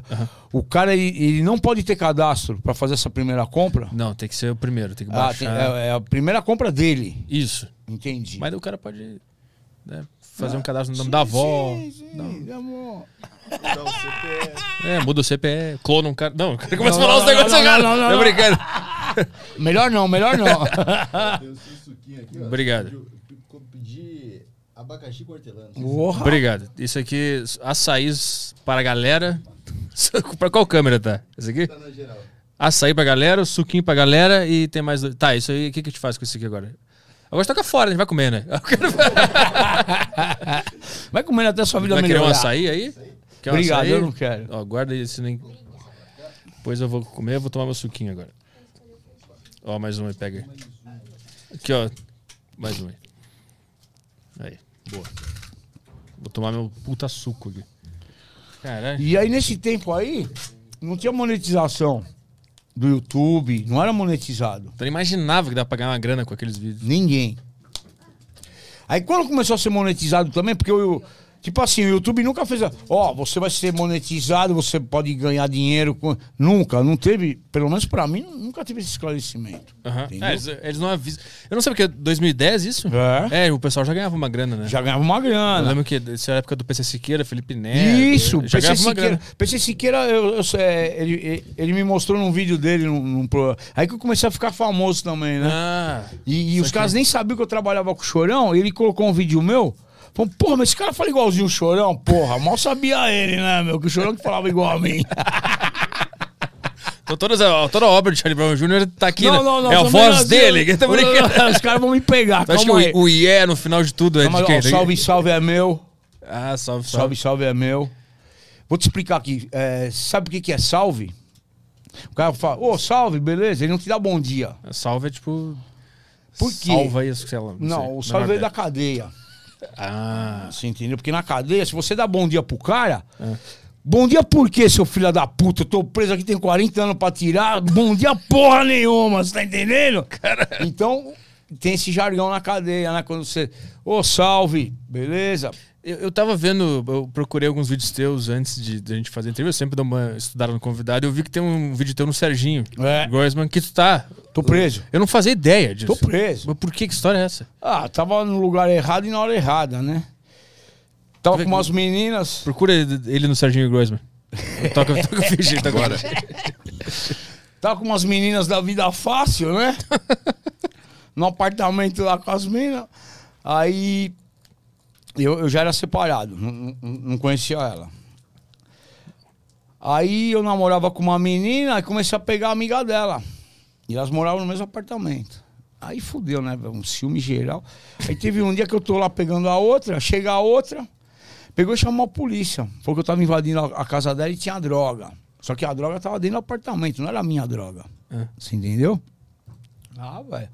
Polícia chegou, fumou na cara. Eu abri a porta, era o PM. Eu falei, cara, você não tá convidado, filho. né? Falou, não era pra vir de fantasia hoje. A mas- orgia sexual aqui é só eu e a mina ali, não tem terceiro. Você gosta de farda aí, não vai, não vai, não vai, né? Dá meu filha da fetiche. puta. Vai ter uma denúncia aqui que tem droga ali na. Eu falei, ô, pelo amor de Deus, meu, o apartamento é da menina, tá? Puta, a hora que o cara entrou no quarto, velho. Aí tem um tabletão assim, de quase um quilo de maconha. Faca, balança. A mina armou mó. Uma, uma cena mesmo É, pra. é. E dali Caralho. fui em cana, velho. Saí algemado. Por, por tráfico? Por? Tráfico, 23 de novembro de 1999. Eu tava indo passar o Natal com essa mina, eu tava indo pra Cuiabá, velho. Meu carro tava lá embaixo, com as malas prontas, tal, a gente tava só Caralho. tirando descanso pra ir pra, pra Cuiabá. Aí eu entrei na viatura e eu tinha um plaquê de dinheiro assim. Tava indo viajar, né? Aí falei pro, pro soldado, eu falei, porra, meu, vamos lá. dar uma conversa. Isso aí não é nada meu, pelo amor de Deus. Tá... Falei, amigão, fica calado. O que acontece aqui é o seguinte: você é o nosso passaporte pro ano novo. Porque era um tempo aí que se o, o, o, policial desse um flagrante, ele ganhava 7, 10 dias de, de, de folga. Né? É um- tipo um bônus. Um bônus, é. Uhum. O cara falou, faz uma conta simples aí. Tô te prendendo hoje, dia 23, né? Eu tenho sete dias de, de abono do seu flagrante. Eu vou ficar até o dia 31 em casa com a minha família. Você acha que eu vou querer seu dinheiro? Não preciso do seu dinheiro. E pra fuder tudo, pra ele ter esse, esse flagrante, o que, que ele fez? Ele ligou pro ML, falando, ó, é, prendemos um indivíduo com uma certa quantia de droga, estamos levando ele para o 34DP, papapá. Por quê? O IML sendo comunicado, não tinha jeito de eu corromper o, o delegado. Ah, Você entendeu? Porque a informação já tava É, tinha, espalhada já. não, é, é, foi comunicado um flagrante de droga que estava indo pro 34DP. Aí o IML ia chegar lá pra fazer a veracidade da droga, né? Pra fazer a constatação que era droga mesmo. Aí se chegar lá e não. Mas como assim? Ah, o, o cara se fudeu, o cara que aceitou a. Você entendeu? Saquei, saquei, saquei. Uhum. Então, quer dizer, os caras cercaram de um jeito. E aí, depois desse dia aí, eu fiquei três anos e oito meses preso. Caralho, Só que eu conheci o Chorão já. já conhecia. Já conheci, era meu amigo. Meu amigo. E aí me desliguei do cara.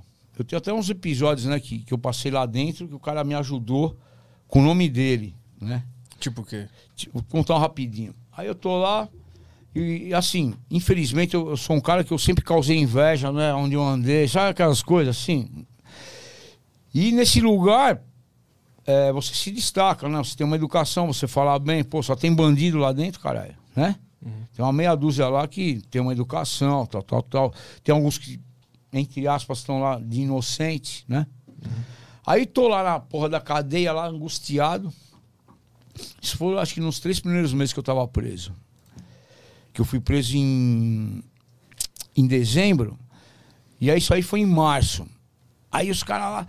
E eu tinha uma camiseta do Charlie Brown. É uma camiseta deles, única que tem eles. É a primeira camiseta que eles fizeram. E onde eu tô conversando lá, aí eu falei pros caras, não, sou amigo do Chorão, pai. Um cara assim, vou. Amigo porra nenhuma, você tá aqui pagando de gatão, né? Levando uma aí, falando o nome dos outros. Ah, tá todo mundo aqui dentro, não tem como né, saber se. Só que você é mentiroso, se é isso, se é aquilo. Puta. Falei, beleza, fiquei na minha, né? Falei, fudeu, esse cara vai me catar, né? Aí eu vi que o cara não gostava de mim. Pro azar do cara, velho, no dia seguinte, apareceu uma chamada do Bem Brasil. Conheceu esse programa? Não. É da TV Cultura. Era um programa que passavam todos os domingos no Sesc Interlagos. É um Sesc. Sesc sabe o que, que é, né? É, um, é um clube. Tem em vários bairros aqui de São Paulo. E ele tinha feito um show no dia do meu aniversário, dia 13 de junho do ano anterior. E ele me ligou, falou, pô, Clebão, estamos indo lá pra, pra Interlagos, Sesc, vambora, vambora. Eu mando a van te pegar aí, porque ele era cheio dessa. O barato dele era mandar a van pegar os outros. Peraí que a van já tá indo te buscar aí, não tem problema. Falei, não, Charles, é... hoje é meu aniversário, vou ficar aqui na minha casa, tal, tal, tal. Ele falou, então se liga aí, estamos indo lá, eu vou mandar um salve pra você ao vivo. Seu aniversário. Eu falei, beleza. Bom, resumindo, no dia seguinte dessa treta aí, pum, anunciou, reprise do Bem Brasil. Aí eu falei, ô filha da puta, barato aqui é o seguinte, você vai lavar sua boca com Cândida. Porque domingo vai passar um programa, e eu nem sabia que se ia rolar isso aí, né? Ainda pus minha cara pra bater. Eles podiam editar fora essa parte. Você entendeu? Deixa só as músicas. Aí eu falei, eu sou arrombado, filha da puta, você me esculachou? Mas tu falou assim, pô? Opa! Agora é o seguinte, meu. Você domingo, umas 11 horas da manhã, você vai pedir pra sair dessa porra, meu. Você tá entendendo? Porque você insultou toda essa massa aqui contra mim. Eu tinha a voz lá, sabe? Porque os caras me. Primeiro, que eu era mais velho, né? Eu já tinha quase 40 anos. E lá só tem moleque. Tu, tu chegou e logo de cara tu conseguiu entrar no grupo. tu- Sim, não. Você entra, né, meu? Ainda mais que eu tinha um dinheirinho. Aí já mandava vir um negocinho, mandava vir um celular, mandava vir uma comidinha, Entendi. pá, os caras já, opa, Respeita o cara. protege o cara. Entendi. Você entendeu? Aí, bibibi, bibibi.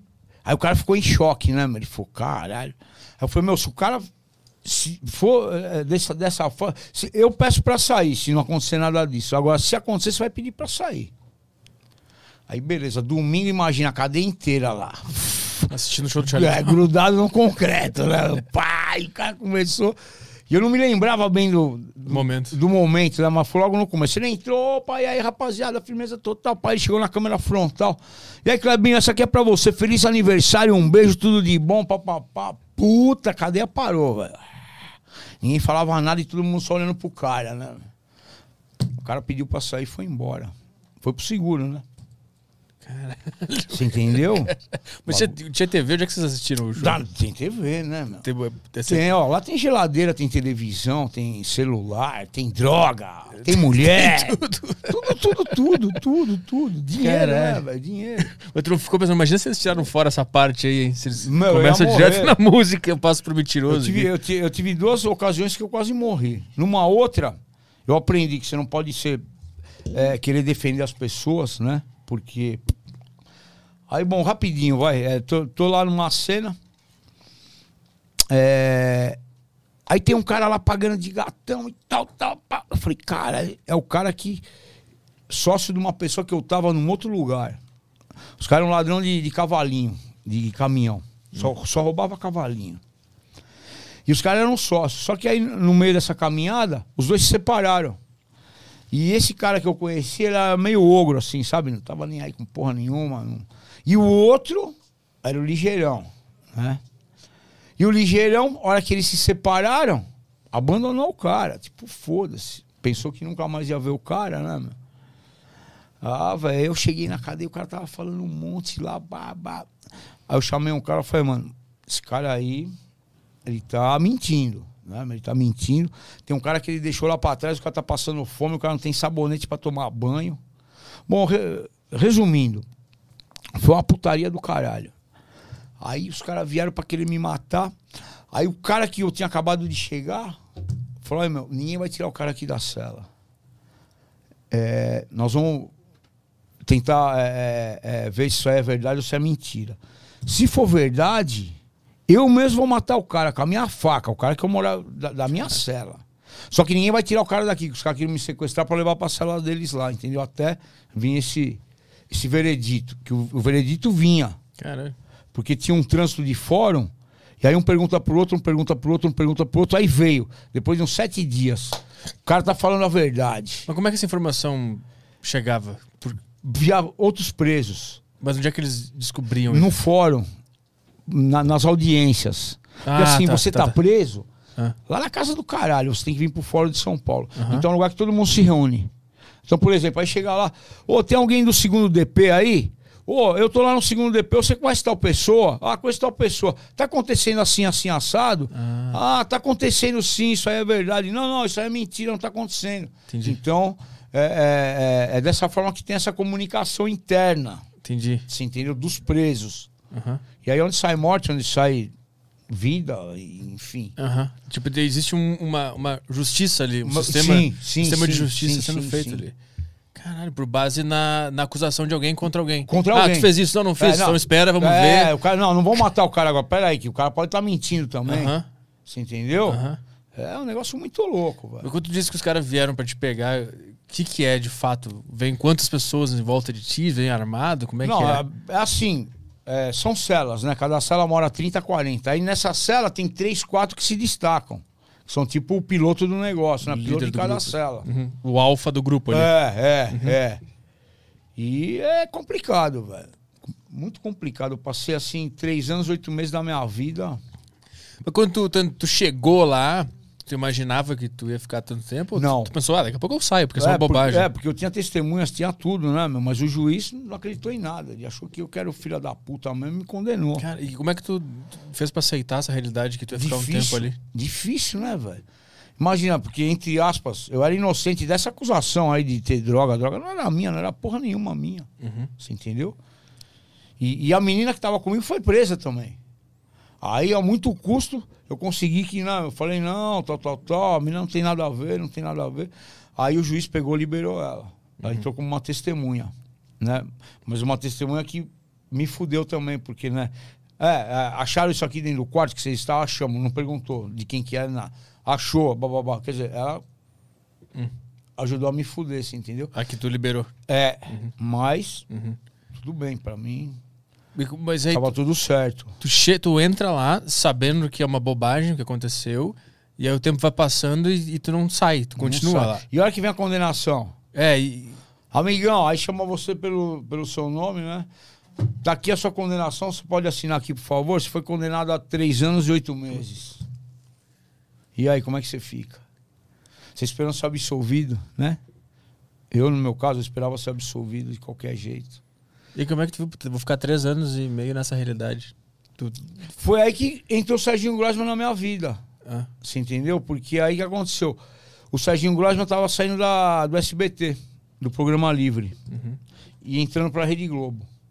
E a Rede Globo era no quarteirão de trás onde eu tava preso, num distrito que eu tava. Aí eles criaram esse programa pro Serginho, né? E o primeiro programa, o nome do, do, do programa dele até hoje, né? Altas Horas, por quê? Porque eram coisas que aconteciam na, na madrugada. Então, assim, é, a rotina de um açougue, 24 horas, porque foi num tempo que começaram a, a funcionar essas coisas 24 horas, que só tinha posto de gasolina, 24 horas. Aí começou farmácia, padaria, açougue. E aí o, o, o tema do programa era esse. E um dos lugares era a madrugada dentro de uma cela. ah, mas por que, que ele chegou em? Por que, que foi tu escolhido? Então, aí veja bem. Aí foi um produtor lá, dentro da cadeia. E eu era meio arredio, assim, com, com esses caras que eram o piloto da. Que senão você se envolve, você entendeu? Arredio com os líderes da cela? É. Tinha amizade e tal, oba, oba, tudo bem. babá. Mas não pode se envolver muito com o cara. É. Porque senão tu fica preso ao cara. Preso ao cara, preso ao partido, ao PCC, né? Entendi. Entendeu? Isso aqui. Aí, eu tô vendo o buchicho lá, o produtor conversando, aí eu peguei a conversa, né, na orelhada. Aí os caras queriam mostrar, né, a realidade noturna, né, do, do Marcela. Só que eles queriam um cara sem bandana, né, que é aqueles negócios que os caras põem na cara, sabe? E que tivesse uma certa articulação, né, de conversar e tal. Comunicação mais. É, mais... Ninguém quis, né? Aí, pá, deu uma baixada na poeira. Aí eu cheguei pro cara. Falei, meu brother, trocar uma ideia aqui. Falei, aí, mano, os caras vieram propor esse negócio aí, é um negócio bacana, né? A gente pode expor várias coisas que tá acontecendo aqui dentro. E é uma maneira da gente ter uma voz também, né, meu? Rede Globo. Você entendeu? Você faz? Demorou, filhão. Pode pôr eu na linha de frente aí. Aí beleza. Aí fizemos um piloto. Numa, porque o programa era, de sexta para sábado, era ao vivo o programa. Os primeiros. Aí fizemos um piloto sem estar passando nem nada. Aí veio aquele Chico. Aquele que canta Mama África. Sabe quem que é? que é? Sim, sim. Sabe quem é esse cara? Ele era o convidado para fazer esse piloto, né? E tal, tal. eu lembro Fizemos um cara. Aí aprovaram. Aí, isso aí foi numa sexta-feira. Aí veio na terça-feira, ó, tá tudo certo, tem esses termos aqui para o pessoal preencher aí, o cara que vai participar e tal, tal, tal. Beleza. E sexta-feira a gente já vem, monta os equipamentos. Vai... Chico César. Chico César. Tá confundindo com Chico Sainz. Essa é a minha assessora da internet. Eu ia falar Chico Mendes, nada a ver. O Chico Mendes foi lá da Amazônia. É, foi Chico um- Bento. é, Chico Mendes foi um, um passivista. É passivista que chama? Putz, é não- passivista? Pacifista. Pacifista, é. Que ele tomava conta da Amazônia lá e Ah, tal. e Os tá. caras mataram ele porque, né, meu? Ah, tá. Ele era contra código de madeira, bebê, mata o cara, acabou. Corta ele junto com as Bota madeiras. ele junto, põe no carregamento aí, tá tudo acabado. Bom, enfim. Aí fizemos esse programa, os caras aprovaram, né, o formato. Então eles montaram, que nem você pode ver ali, você vai ver ali, né? Vou botar o vídeo. Toca o vídeo. Eles montaram a cela, a- a- as câmeras de frente pra, pra grade da cela. Bom, e a gente vai agora conversar com o Kleber, que está preso. Isso é um link ao 96 vivo. Kleber, boa noite. Ficou nervoso? Ou tá de boa? Tá, Primeiro, tá nervoso? todos seus fãs aqui. Porque eu não, não tinha essa aptidão com câmera que eu tenho. participação aqui no programa. Parabéns pelo programa. Obrigado, Kleber. Ô, Kleber, situação que o delegado colocou antes da gente conversar com você Manda um é que existe uma superlotação. Aí também não é diferente, é? Não, veja bem, eu, eu vou deve falar por quase 7 mil presos que estão na mesma situação que nós aqui. É, são mais de 100 distritos na cidade e todos com a, a lotação mínima de no mínimo 100 presos, num lugar que não cabem nem 40, que na realidade não é nem um lugar para ter preso, porque o preso tem que ter um lugar adequado para ser reeducado e se entregar novamente à sociedade. Ok. Eu tô de camiseta e relógio. Quem é que tem aqui, garota? Agora vem umas perguntas, dá pra. Dá pra... Deixa no mudo aí pra gente ir A conversando. vida que você tá levando aí, Tira pra nós também, Gui. Aí. E aí, aí então tu fez o piloto, aí foi pro ar, essa, essa, essa, é, essa aí. desse- nesse formato aí, entendeu? Aí, a parte que, que eu falei mais coisas, os caras cortaram, né? Porque eu, eu fiz essa, essa entrada aí, falei com a Rita Lee, Aham. aí quebrei tudo, né, velho? Aí que a Rita Lee entrou, foi, ô Rita Lee, somos seus fãs aqui. Tu disse, eu vi tu ouviu o CD, né? É. Ela falou, mas já escutou o CD? Aí eu falei, lógico, porra, ela lançou aqui dentro, caralho. Eu, põe, põe, põe, essa parte é boa. Porque quando a Rita Lee aparece, bota ali, essa parte é boa, essa parte é boa. Ele vai achar aqui, peraí. Aqui. Ela fala, vocês ouviram aí dentro o CD? Você E entendeu? é verdade que vocês tinham ouvido? mesmo? Lógico. Caraca, Opa. maravilhoso. Aí, aqui. E eu acho que depois dessa menina aí. Ah, tá aí, Rita. Alô, tudo bom? Vou colocar Boa noite, Rita. Você tá bem? Parabéns pelo seu CD.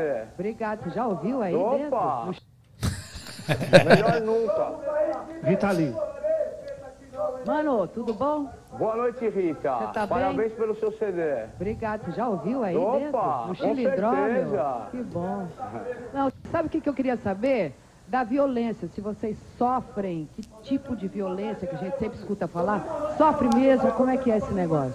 Não, veja bem, a, a violência existe porque são muitas pessoas convivendo juntas, então o ser humano é o ser humano, para ele conviver é difícil. Você imagina, aqui, né, você está vendo esse espaço aqui, é, nós estamos aqui em 26, é, seria um lugar para seis pessoas, né? Então fica um negócio difícil, Só saem brigas de vez em quando, e é dessa forma que se vive aqui. Que dormia em pé mesmo, não era aquele Agora, Kleber, Não, outro, é, assim. mas É. aí sobra os A que tá ficam em pé no dia seguinte, ele noite. deita e os caras que Como é que é a questão de Rodízio, dormir aí? rodízio. Primeiro que eu... Rodízio do sono. É dormir superlotação. em pé. Porra, você não dorme, né, velho? Fica Zumbi. piscando assim. É, zumbi. cai- quando tu cai, tu acorda de, de novo. Quando tu vê que tu vai Bate cair. na parede. Caramba, E se cair em cima dos caras, os caras te matam ainda. né? o campo minado o negócio. Pô, mas tu aceitou bem. Porque tu não parece falar com, com, com sei lá, com raiva dessa época. Não, porque assim, eu tive que. que né, e, e nesse lugar eu aprendi muitas coisas. Como, por exemplo, o ser humano se adequa a qualquer situação.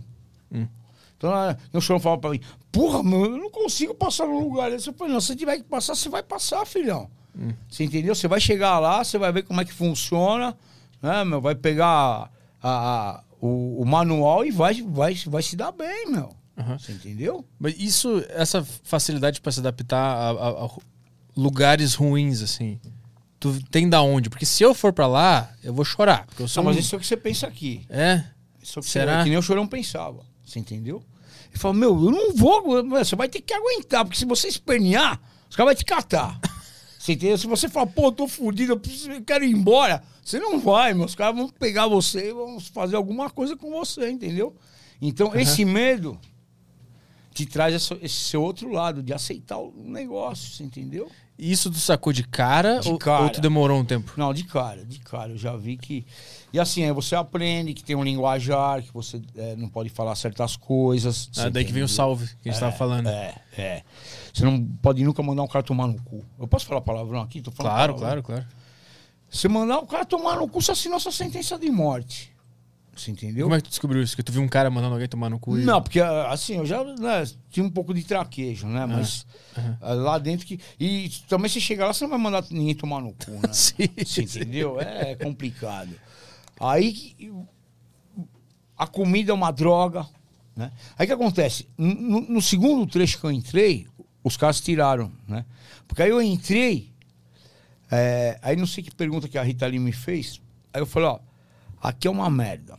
Aqui o polícia põe droga pra dentro, você entendeu? Tem cheio de cara tuberculoso, aidético, tá todo mundo misturado aqui. Né? Então vocês querem que isso aqui é, é, é, é, Ressocialize so- alguém? É, ressocialize alguém de que forma? Uhum. Né? De que forma? O cara, o cara que entrou aqui, que, que, né, existe essa expressão, ladrão de galinha, e sai de lá assaltante de banco. Uhum. É, porque ele tá convendo com os caras. Você entendeu? Então, ele roubou um, um varal lá, ele não é ladrão, foi um negócio que aconteceu. Só que com o convívio e com. Ele passou a ser ladrão de banco também. E saiu de lá pra roubar um banco. Acabou, meu. Uhum. Mudou o cara. Tu, tu sentiu isso? Porque tu, tu já trabalhava com, com o Chorão. Não, Tu- não, não, ainda não. Não. Só conhecia ele. É. Ah, tá, entendi. A tua vida antes disso era o quê? Era uma vida legal. Trabalhava com o quê? Trabalhava com carro. Ah, já trabalhava É, com, esse, com já, essas coisas. comprava e vendia carro. Tá. Esse não deve ser do seu tempo ainda. Conhece? É Primeira mão? Não, Jornalzinho? não, não. Era, era tipo a Web Motors, né? Aham, aham. Era, era jornal, então anunciava os carros lá. E aí eu anunciava o carro, não tinha loja, não tinha nada, né? Aí o cara vinha na sua casa pra ver o carro. Hum, uhum. Então eu comprava dois, três carrinhos por mês, que eu tinha um dinheirinho. E vivia assim. Essa era a minha vida. Vivia disso aí. Então tu tinha uma vida normal, tinha. tudo certo, e aí era tu, casado, tinha um apartamento próprio, meu. e tu meu tive nessa situação completamente estranha e tu se adaptou muito rápido. Tive que me adaptar, né? Mas aí que tá, no começo eu tinha esperança que eu ia embora. Sim, até vinha a condenação e tal. Mas isso aí demorou um ano e seis meses. Pra rolar o processo É, e condenar e de fato. condenar. Mas aí quando a condenação dá, é- são mais três anos? É. Ou são dois, porque já passou um Não, ali? já passou. Tipo assim, a, a sua pena com- começa do dia que você foi preso. Independente do que vão decidir É, depois. sim. Saquei. Você saquei. entendeu? Então apa- eu fui preso dia 23 de, de dezembro de 99. A partir desse dia, minha pena começou. Hum, saquei. Entendeu? E aí quando decidiram, já tinha cumprido um É, ano e pouco, é, ficou um- mais uns é. dois ali. Só que como era um crime hediondo, você não, não sai com um terço da pena. Uhum.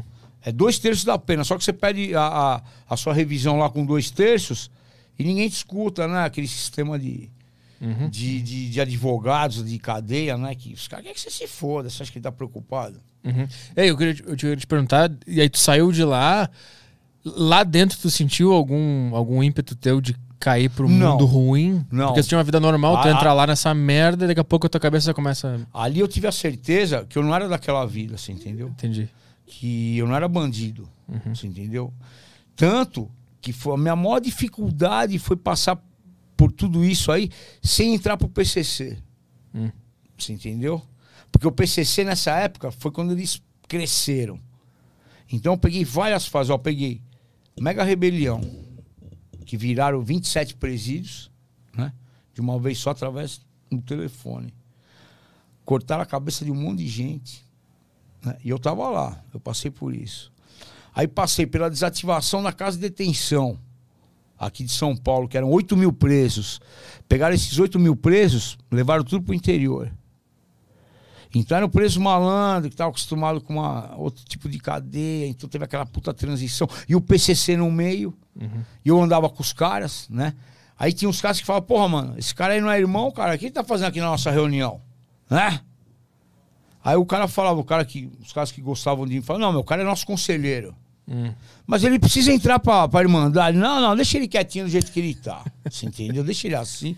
Nosso conselheiro, né, não fede nem cheira, você entendeu? Nos ajuda com ideias, que o cara é mais velho. né? Ah, Você vê, é, aqui no Brasil, o cara que tem uma idade, ele não tem valor nenhum, né? Ele é discriminado. Na Europa. Na Europa, o cara que, é, que tem 60, 70 anos, ele é um sábio, né? Por ele ter chegado na, nessa idade, numa certa posição, quer dizer, não é qualquer um. Bom, enfim. Aí, minha maior dificuldade foi essa daí, não entrar, porque eu sabia que se eu entrasse pro partido, eu ia ter que virar bandido, meu. Uhum. Existia uma, entre aspas, tentação porque era mais seguro? Da minha parte? Tu conhecia os caras? É alguma parte da tua consciência Não, assim, a minha, minha única preocupação é dos caras quererem que eu saísse de onde eu tava. Porque assim, ó, não tem essa de neutro. Você entendeu? Aham. Ah, não, mas eu sou neutro. Neutro porra nenhuma. Ou você é partido, ou você sai fora. Uhum. Vai pra outra cadeia. Você entendeu? Aí meu medo era esse, dos caras me tirarem daquele lugar e eu ir pra uma outra cadeia e chegar lá e falar, não, o cara não quis se filiar ao PCC. pá, Os caras me matavam. Uhum. Você Sa- entendeu? Saquei, saquei. Então, eu fiz de tudo pra ficar numa boa com esses caras, né? Tanto que eu fui até pro castigo, velho. Os caras um, um dia entraram na minha cela lá, pegaram um monte de coisa. Ó, eu peguei as fases mais difíceis. Eu peguei a fase que o PCC tava se aliando com o Comando Vermelho. Entendeu? Fernandinho Beiramar e Marcola. Aí é, era um estatuto, se eu não me engano, eram não sei quantos mandamentos, eram 13, 14, enfim, do PCC. Aí o Comando Vermelho veio e vamos fazer uma sociedade 50-50, só que nós queremos incluir mais esses itens no estatuto. Beleza, foi tudo feito. Aí pegaram um papel desse dentro da minha cela, que tinha um cara lá que era fodidão no PCC. E aí, quem que é o cara do PCC? Era o mais velho da cela. Você entendeu? Não, não, não, foda-se, vai pro castigo. Aí o castigo é o seguinte, é um lugar horrível. Você fica sozinho no lugar, fica de pé, não tem cigarro, naquele tempo eu fumava, né? Não tem cigarro, não tem porra nenhuma, e você vai ficar lá no mínimo 30 dias. Caralho, é tipo uma solitária? É?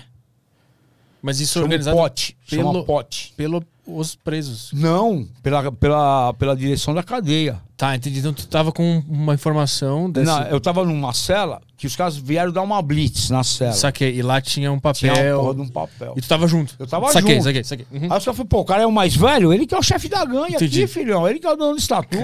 Caralho. Aí eu falei, fudeu, né, meu? Vou ter que ligar pro Fernandinho Beamar lá e trocar ideia com o cara que não é nada disso, né? Como é que eu vou dizer pro Fernandinho Bernardo que não tem nada a ver? Ele vai ficar bravo comigo. Não, mas aí esse cara, porque assim, é, os caras têm uma certa lealdade, né? Então, um dos, dos mandamentos é não mentir. Em todos os sentidos. Se o guarda chegar pra você e falar, você é PCC, se você for, você tem que falar. Foda-se as consequências, entendeu? Você tem que falar. Então, é, o cara se viu na obrigação de me tirar daquela situação, porque não era meu bagulho. Assim, sabia que tu não era do. É. Tu ficou quanto, Aí- quanto tempo ficou nesse, nesse Cinco castigo? dias. Cinco dias. E a mente. Pô, quase morri, velho. Você não comia porque você é assim, o cara passava, te dava comida e já vinha pra pegar o prato. Só que eu já tinha pego o, o esquema do negócio. Então, quando o cara vem com o prato, você tinha dois pratos, né? Aí você pegava um dos pratos, punha água, porque você não tem água, punha água no prato que ele te dava, né? E o outro prato você dava as três, quatro colheradas e jogava ele fora. Pro cara levar embora, entendeu? Pra ele não ficar embaçando.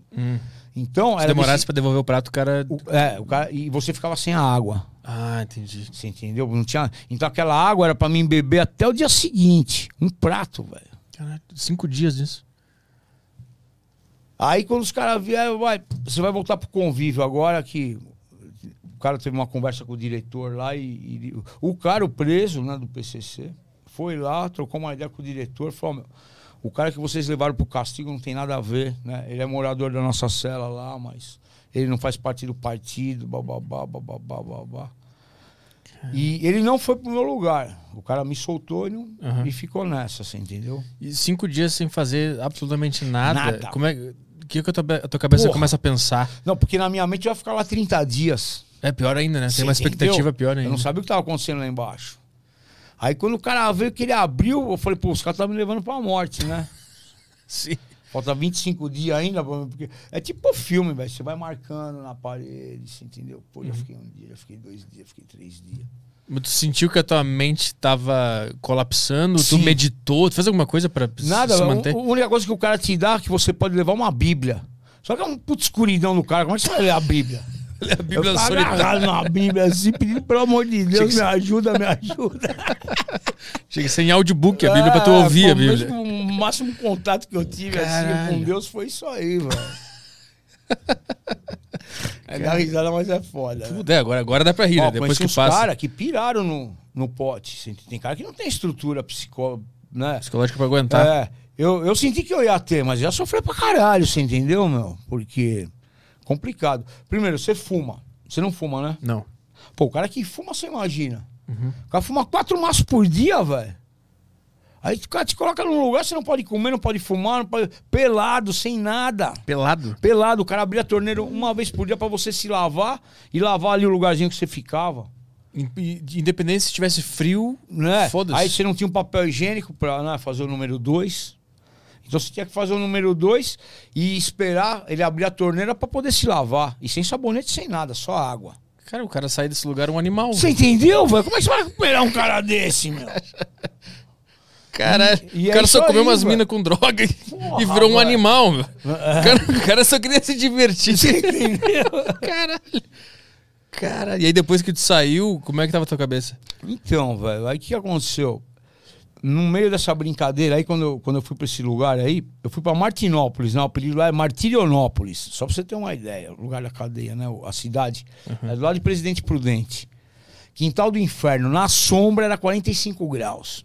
Todos os dias. Era um calor infernal. Aí, meu, quando é, é, eu cheguei nesse lugar, a minha esposa encontrou o Chorão no Shopping Eldorado, porque eu, eu sumi do Chorão, não conseguia mais falar com o cara. Ele não me encontrava, eu não encontrava ele. Eu tinha celular, tudo, mas quem disse que eu lembrava número pra, pra achar o cara, você entendeu? Tu não trabalhava, tu só era não, um amigo dele. eu era amigo do cara. Tá. Mas é um cara que eu tive uma puta afinidade, que eu sabia que se eu chegasse no cara, ele ia me ajudar de alguma forma, né? Uhum. Um dia minha- essa minha ex-esposa trabalhava no Shopping Dourado e eles foram lá na- fazer um lançamento de alguma coisa na, na, na livraria Saraiva que tem lá, alguma coisa assim. Ela não conhecia ele. Eu já era amigo do cara, já tinha vendido oito carros pra banda. Ganhando dinheiro com os caras, velho. Foi daí que veio a amizade? É. De vender carro Não. Não. A amizade com- dele comigo veio do, do estúdio. Do cara que descobriu ele, que é o Tadeu Patola. Hum. Que é um cara legal pra você trazer aqui também. Uhum. Eu, eu- eu acho que ele tá no livro do Rick Bonadio. Eu- Tá. Eu, li o tá, livro do tá, Rick tá, Bonadio. tá, tá. Ele, era, não, ele, ele tinha uma banda, É, esse cara, é. que era do Rick Bonadio. É. A banda não deu muito certo, né? Não, a banda era dele, né? Mas só que ele, ele, ele foi gravar junto com os Mamonas Assassinas, junto com o Rick Bonadio, que é o dono do estúdio, da gravadora. Um- Midas lá, né? Midas, Aham. é. Midas e Arsenal. Uhum. O emblema dele é uma bala de fuzil, assim, ó. Arsenal. Uhum. o nome da gravadora dele. Aí, o chorão passou, ela foi atrás dele. Ô Alexandre, tudo bem? Posso falar um minutinho com você? Aí ele ficou meio assim, né? Ah, tudo bem. Afastado dos caras, pode ser? Pá, chega aí. Aí ela falou assim: Eu sou esposa do Kleber. Ele falou: Você tá de brincadeira, meu. Cadê esse filho da puta? Pipipi, popopó. Eu ainda tinha quase um ano pra cumprir. Aí ele ficou todo sensibilizado. Ele falou: Pelo amor de Deus, vamos fazer alguma coisa. Ela falou: Não dá pra fazer nada pelo cara, meu. O cara, ele tem que ficar lá mais um ano, cumprir a condenação dele, né? Não dá pra tirar o cara, não dá pra fazer nada. Só se você for lá e sequestrar o cara. Resgatar o cara, né? Só que aí ele começou a me ajudar financeiramente. Porque minha esposa trabalhava, tinha dinheiro e tal, mas não aguentava ir toda semana pra lá, Uhum. né, pra Presidente Prudente. É, nem de avião, nem de ônibus, nem de carro, nem de porra nenhuma. Ela ia uma vez por mês só. Mas essa esposa tu, tu encontrou durante esse período? Não, eu fu- fui casado 29 anos. Eu casei em 1984 com ela. Ah, tá, isso aqui. É, Uhum. Casei na igreja, Uhum. Cadillac na porta, tudo de branco. Isso aqui. Uhum. E fiquei 29 anos de casado com ela. E aí, foi a partir desse dia aí que deu uma melhorada, assim, né? Na começou. questão financeira lá dentro pra mim. Porque Uhum. ela ia todo fim de semana me visitar, aí levava comida pra mim e tal. E o Chorão começou a ajudar. Começou a ajudar isso? financeiramente. Saquei. É. Uhum. E, e aí ma- mandava recado pra ela, ó, manda o cara ficar tranquilo lá, que não vai faltar nada pra ele. Quando ele sair também não vai faltar nada, tal, tal, tal, tal, tal. E aí assim foi feito. Quando eu saí de lá, eu procurei o cara na primeira semana que eu saí de lá. Eu falei, olha, eu preciso de uma força sua, eu preciso de mais um dinheiro seu, né? Preciso comprar uma motocicleta pra mim fazer serviço de motoboy. Que é a única coisa viável que tinha na minha mente pra ser feita naquela.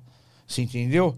Porque eu tinha meu apartamento, tinha onde morar, tinha essa minha esposa que é, é, me dava um respaldo financeiro pra comer e pra bibibi, bobobó. Aí ele falou: não, fazer assim, ó, vem conversar comigo aqui em Santos tal dia. Nós vamos jantar, vou fazer um jantar pra você aqui. O cara cozinhava pra mim, tio. Fez um jantar só de camarão, só tava eu e ele.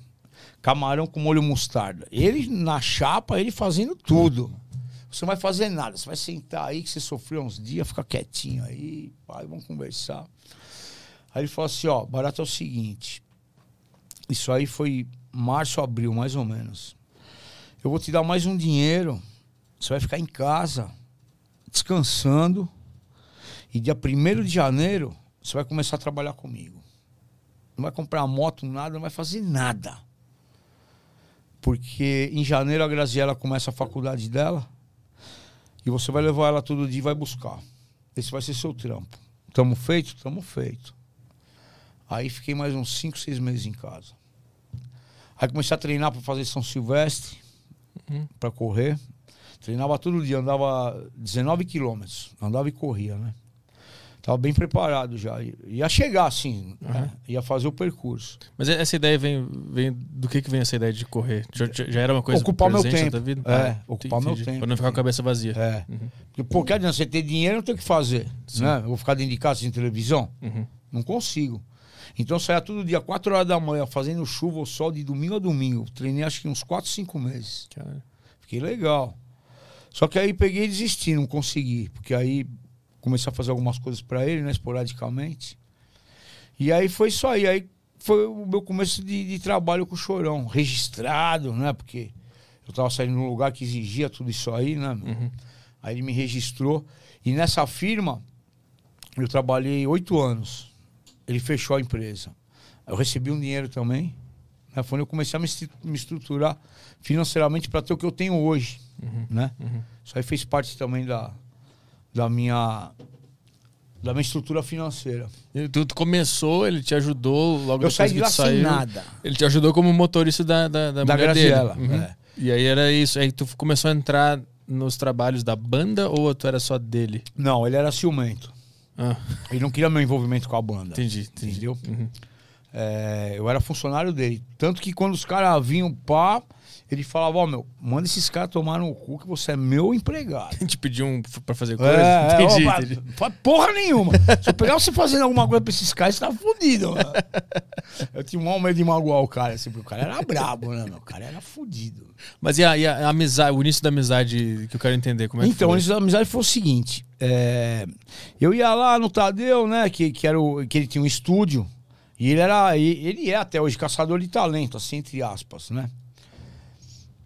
E aí o que acontece? O Tadeu namorava com uma mina que conhecia o Champignon. E essa. a- a- o Champignon começou na orelha da mina, porque a- a- ele sabia que o Ta- o Tadeu já tinha um nome, né? que poderia ter alguma chance do cara tal. Aí começava a mandar fita pro cara, fita cassete. É do seu tempo? Sim, sim. Mandava pro, pro Tadeu ouvir a fita. É, é. Aí numa dessas é, fitas aí que o Tadeu escutou, aí tinha um esboço do couro Vai Comer. Uhum. Aí o cara se apaixonou. Tadeu. Falou, não, traz esses caras aqui, vamos trocar ideia. Aí os caras foram lá. Chorão, Champignon. É, já tinha uma banda.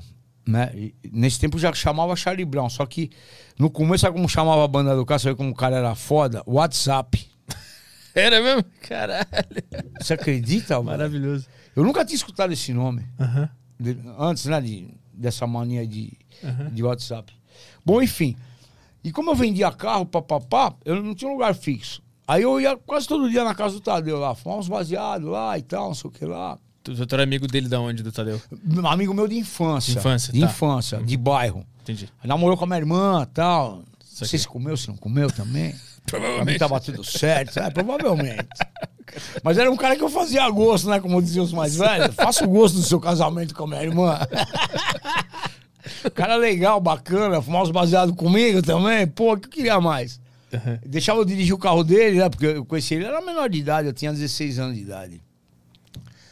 Aí foi onde eu conheci o Chorão, na casa do cara. Fumando baseado, tal, tal. E o cara ia pra Santos todo dia. Aí foram poucos, poucas semanas assim de, de convivência. Tadeu arrumou um negócio pra ele com o Rick Bonadil, né? Aí a hora que o Rick Bonadil viu, já a- alinhavou os caras, já deu dinheiro pros caras, porque dinheiro é foda, né?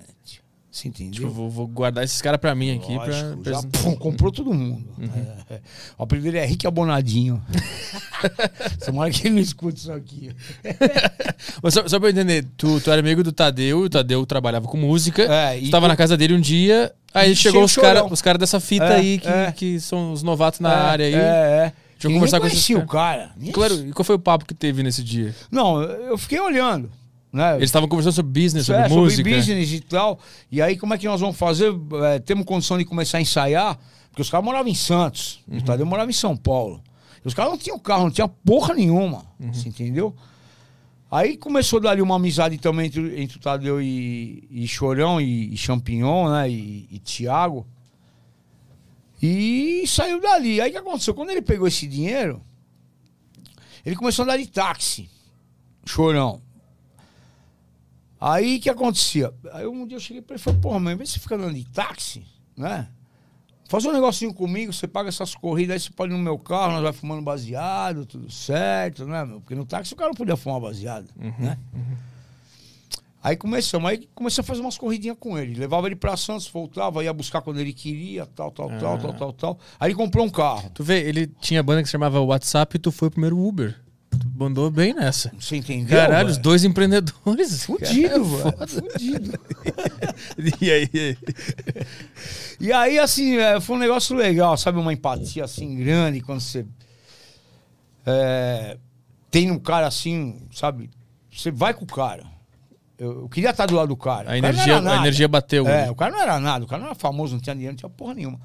Mas eu me sentia bem do lado do cara, eu gostava de, de- de escutar as histórias dele, né, os sonhos do cara, porque ele era um cara falador, contador de história. Uhum. E aí, daí que nasceu a nossa amizade. E aí, depois disso, nunca mais desgrudaram. É.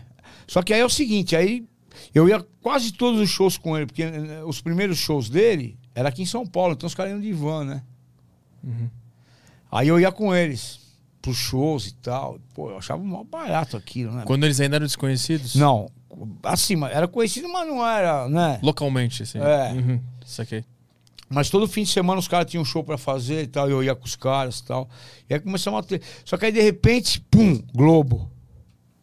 O patamar mudou, né? Mudou. Aí já não tinha mais tanto acesso ao cara. Eu, eu tinha acesso a ele. Mas ele não tinha esse- aquele tempo pra gente ficar, entendeu? Uhum.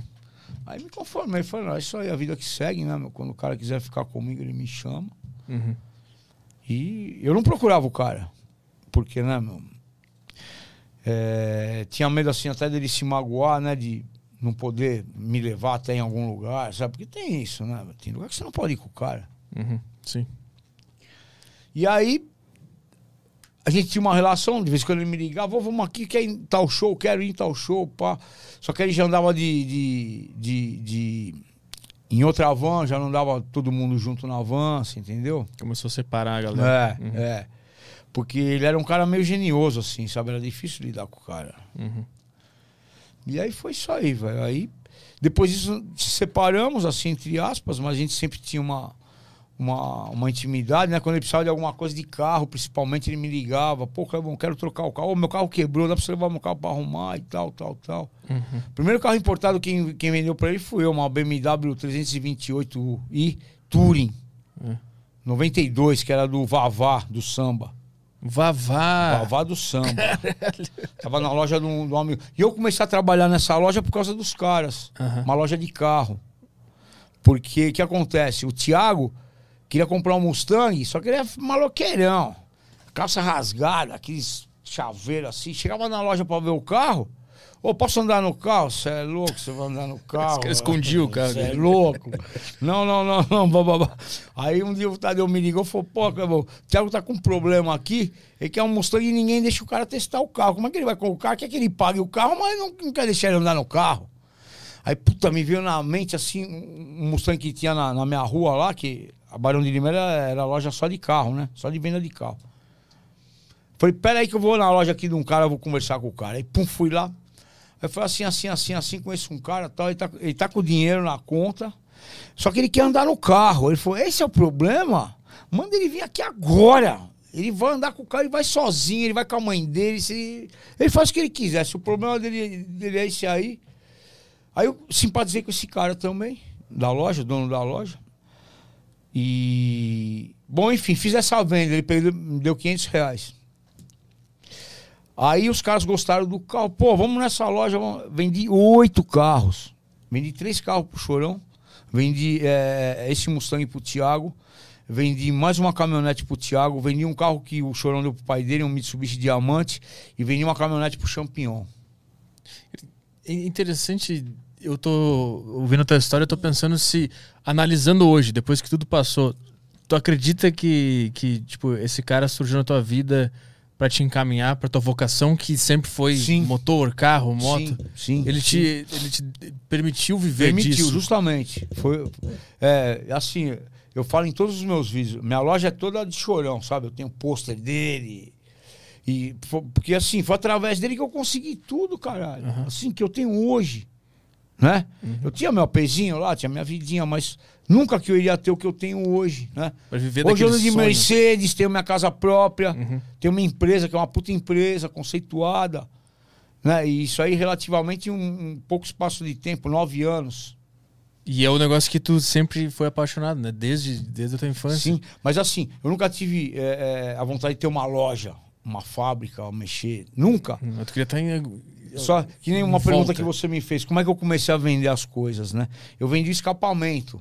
Aí quando eu subi a câmera daquela posição lá pro capacete, aí já apareciam várias coisas. Apareciam os espelhinhos da moto, aparecia o relógio, aparecia a luva, jaqueta. Pô, Clemão, essa jaqueta aí, pum, vou vender jaqueta. Pô, Clemão, essas luvas aí, vou vender luva. Esse espelhinho, vou vender espelhinho. Tanto é que, como eu te falei, eu tinha mais de quase 80 itens no, no meu site de venda.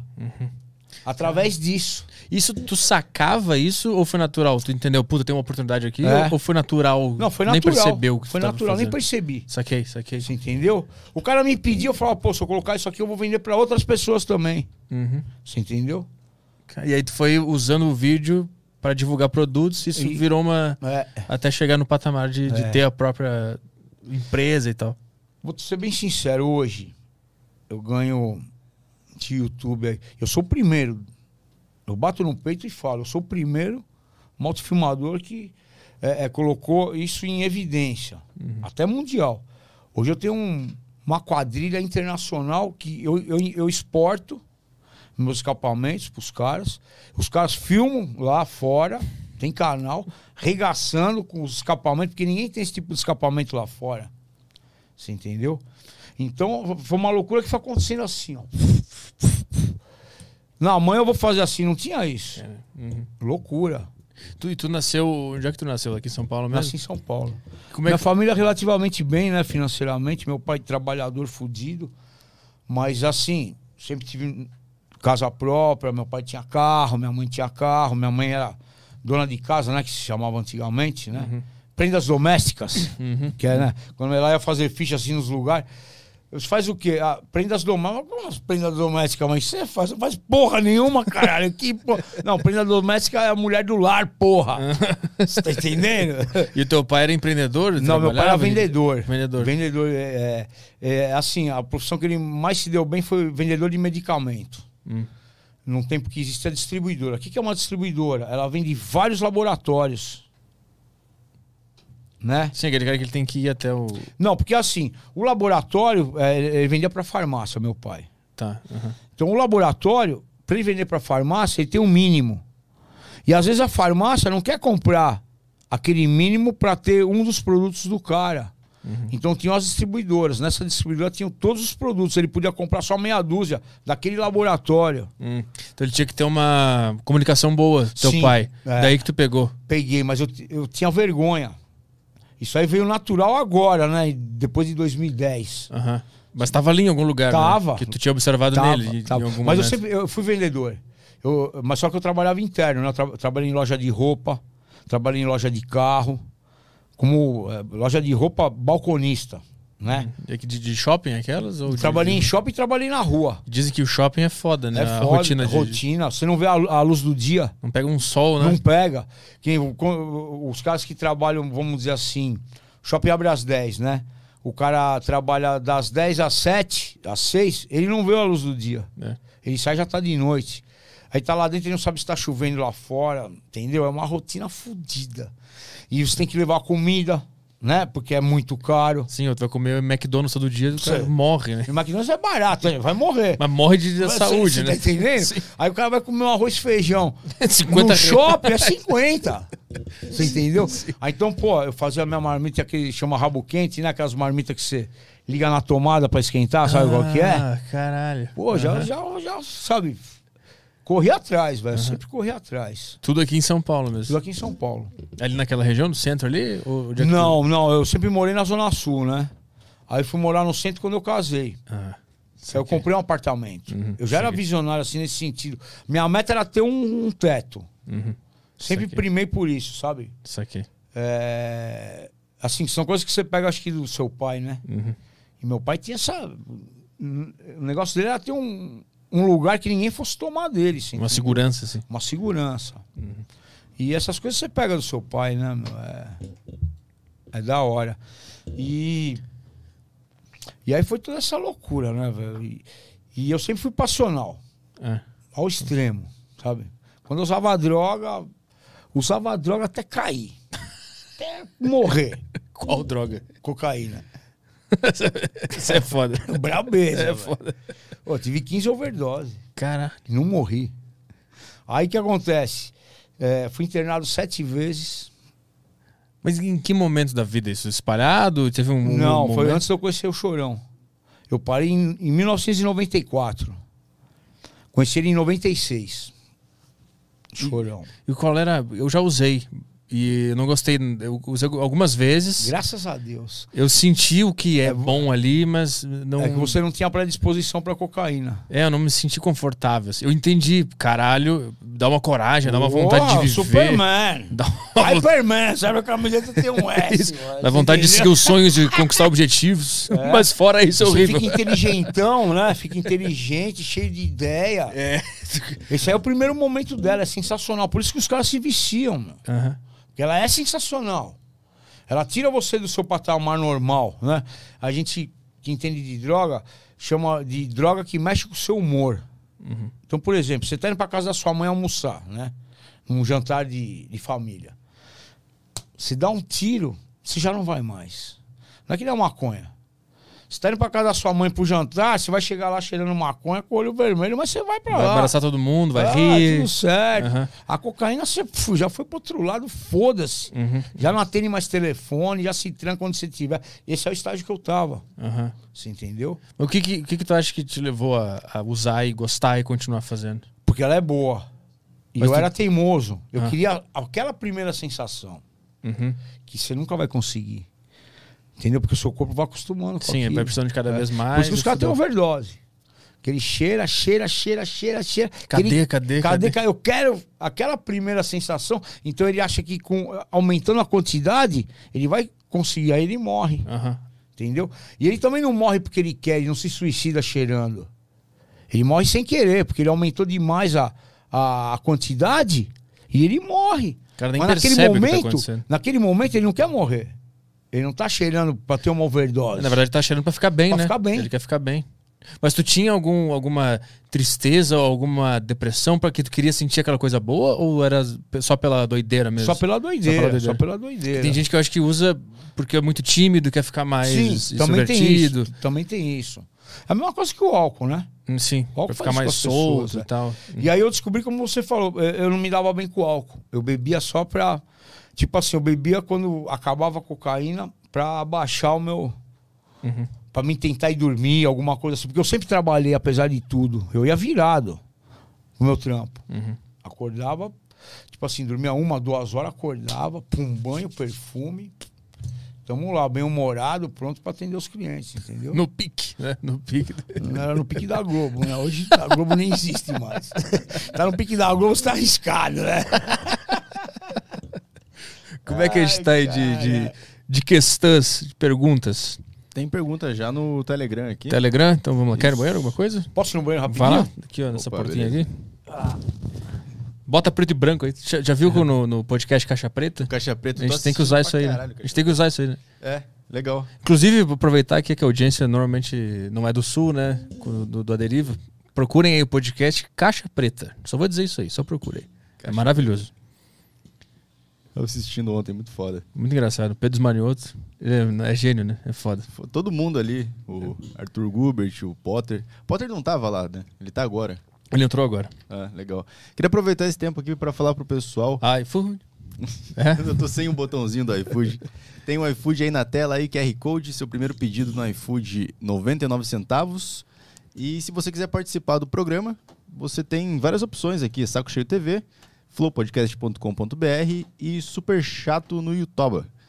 Pode mandar aí a sua pergunta, pode mandar também a sua propaganda no YouTube ou na plataforma do Flow, flowpodcast.com.br.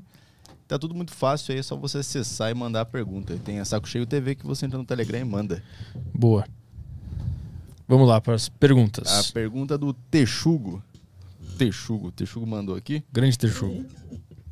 Ah, pergunta do Ralph Super Tramp. Eu não sei se é alguma piada que eu. Tipo.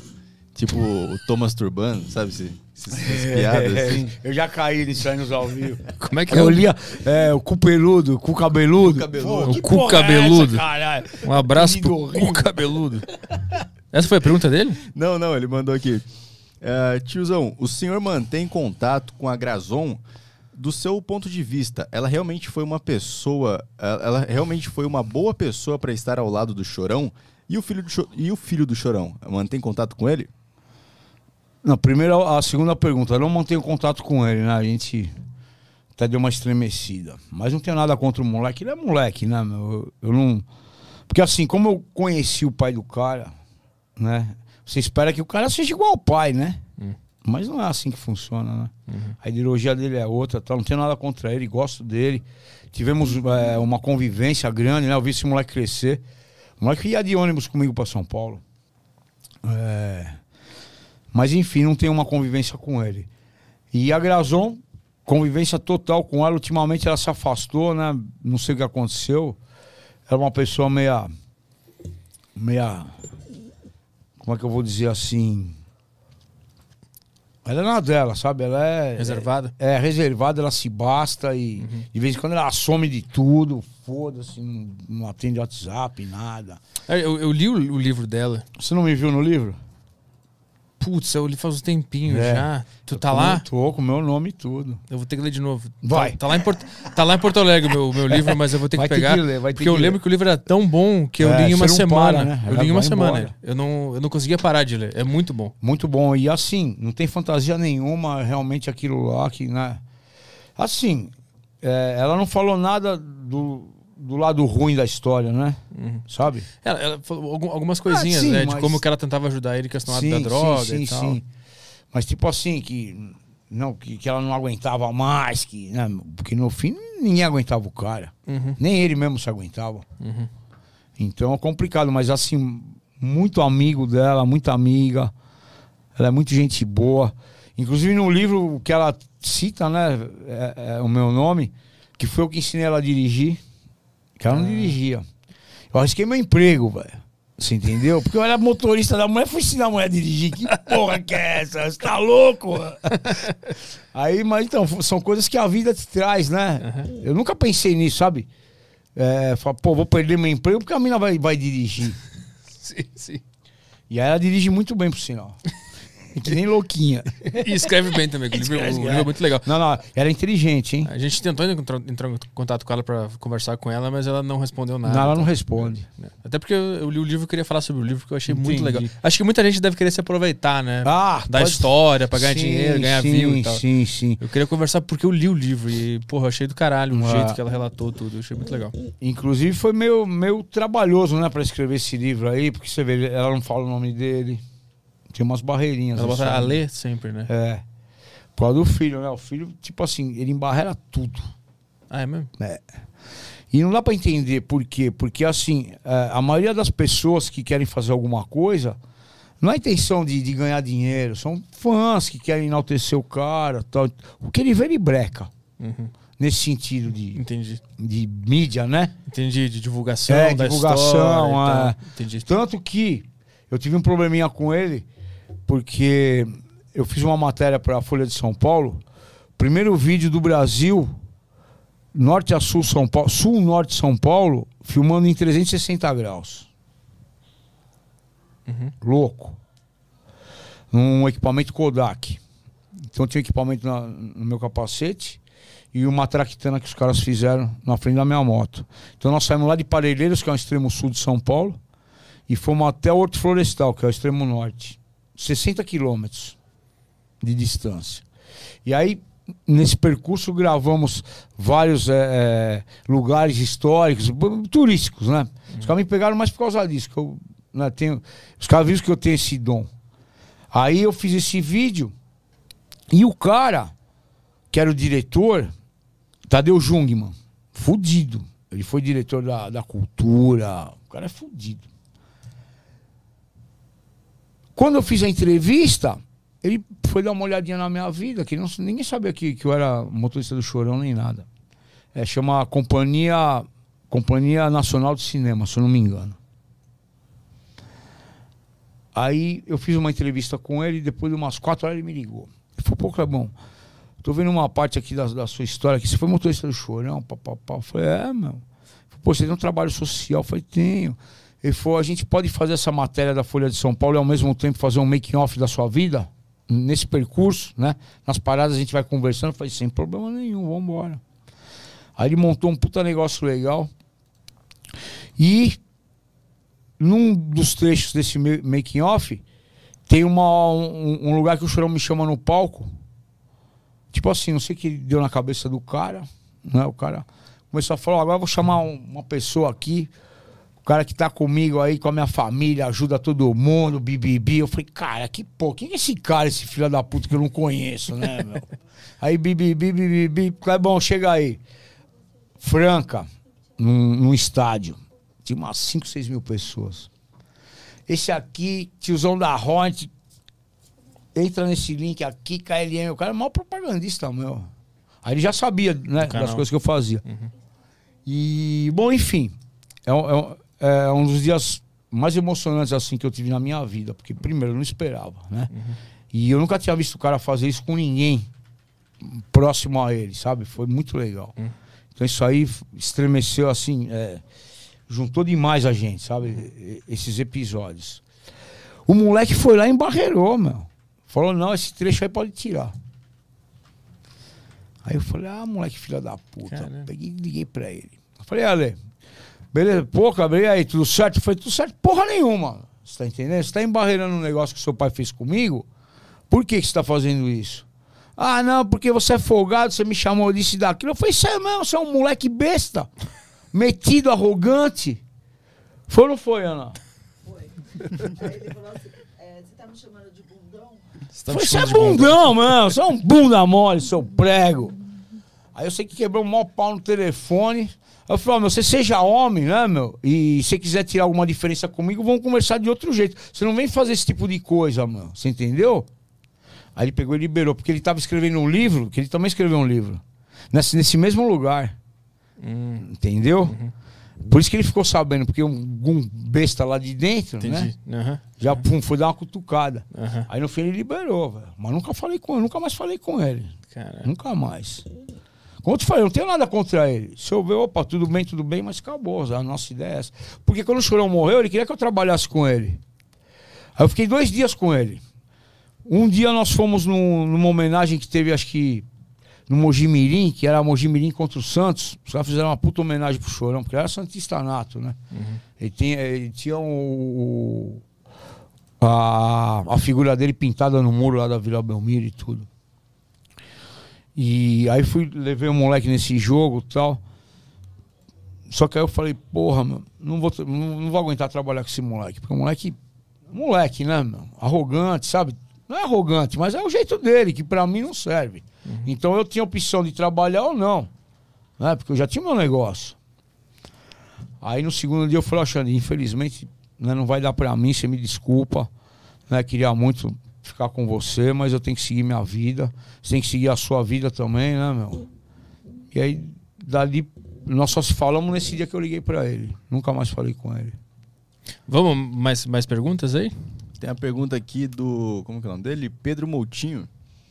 Ele mandou aqui. E aí, tiozão, beleza? Grande abraço. Ah, o senhor sabe o paradeiro do Psicojet? Psicojet, Psicojet Quem que é o psicojete? era um motofilmador também lá do sul, Ah, de Porto Alegre. ah, da minha terra. Da sua terra. Talvez você até conheça ele. Louco, louco, louco, louco. louco. É, tenho contato com ele assim, de Instagram, essas coisas.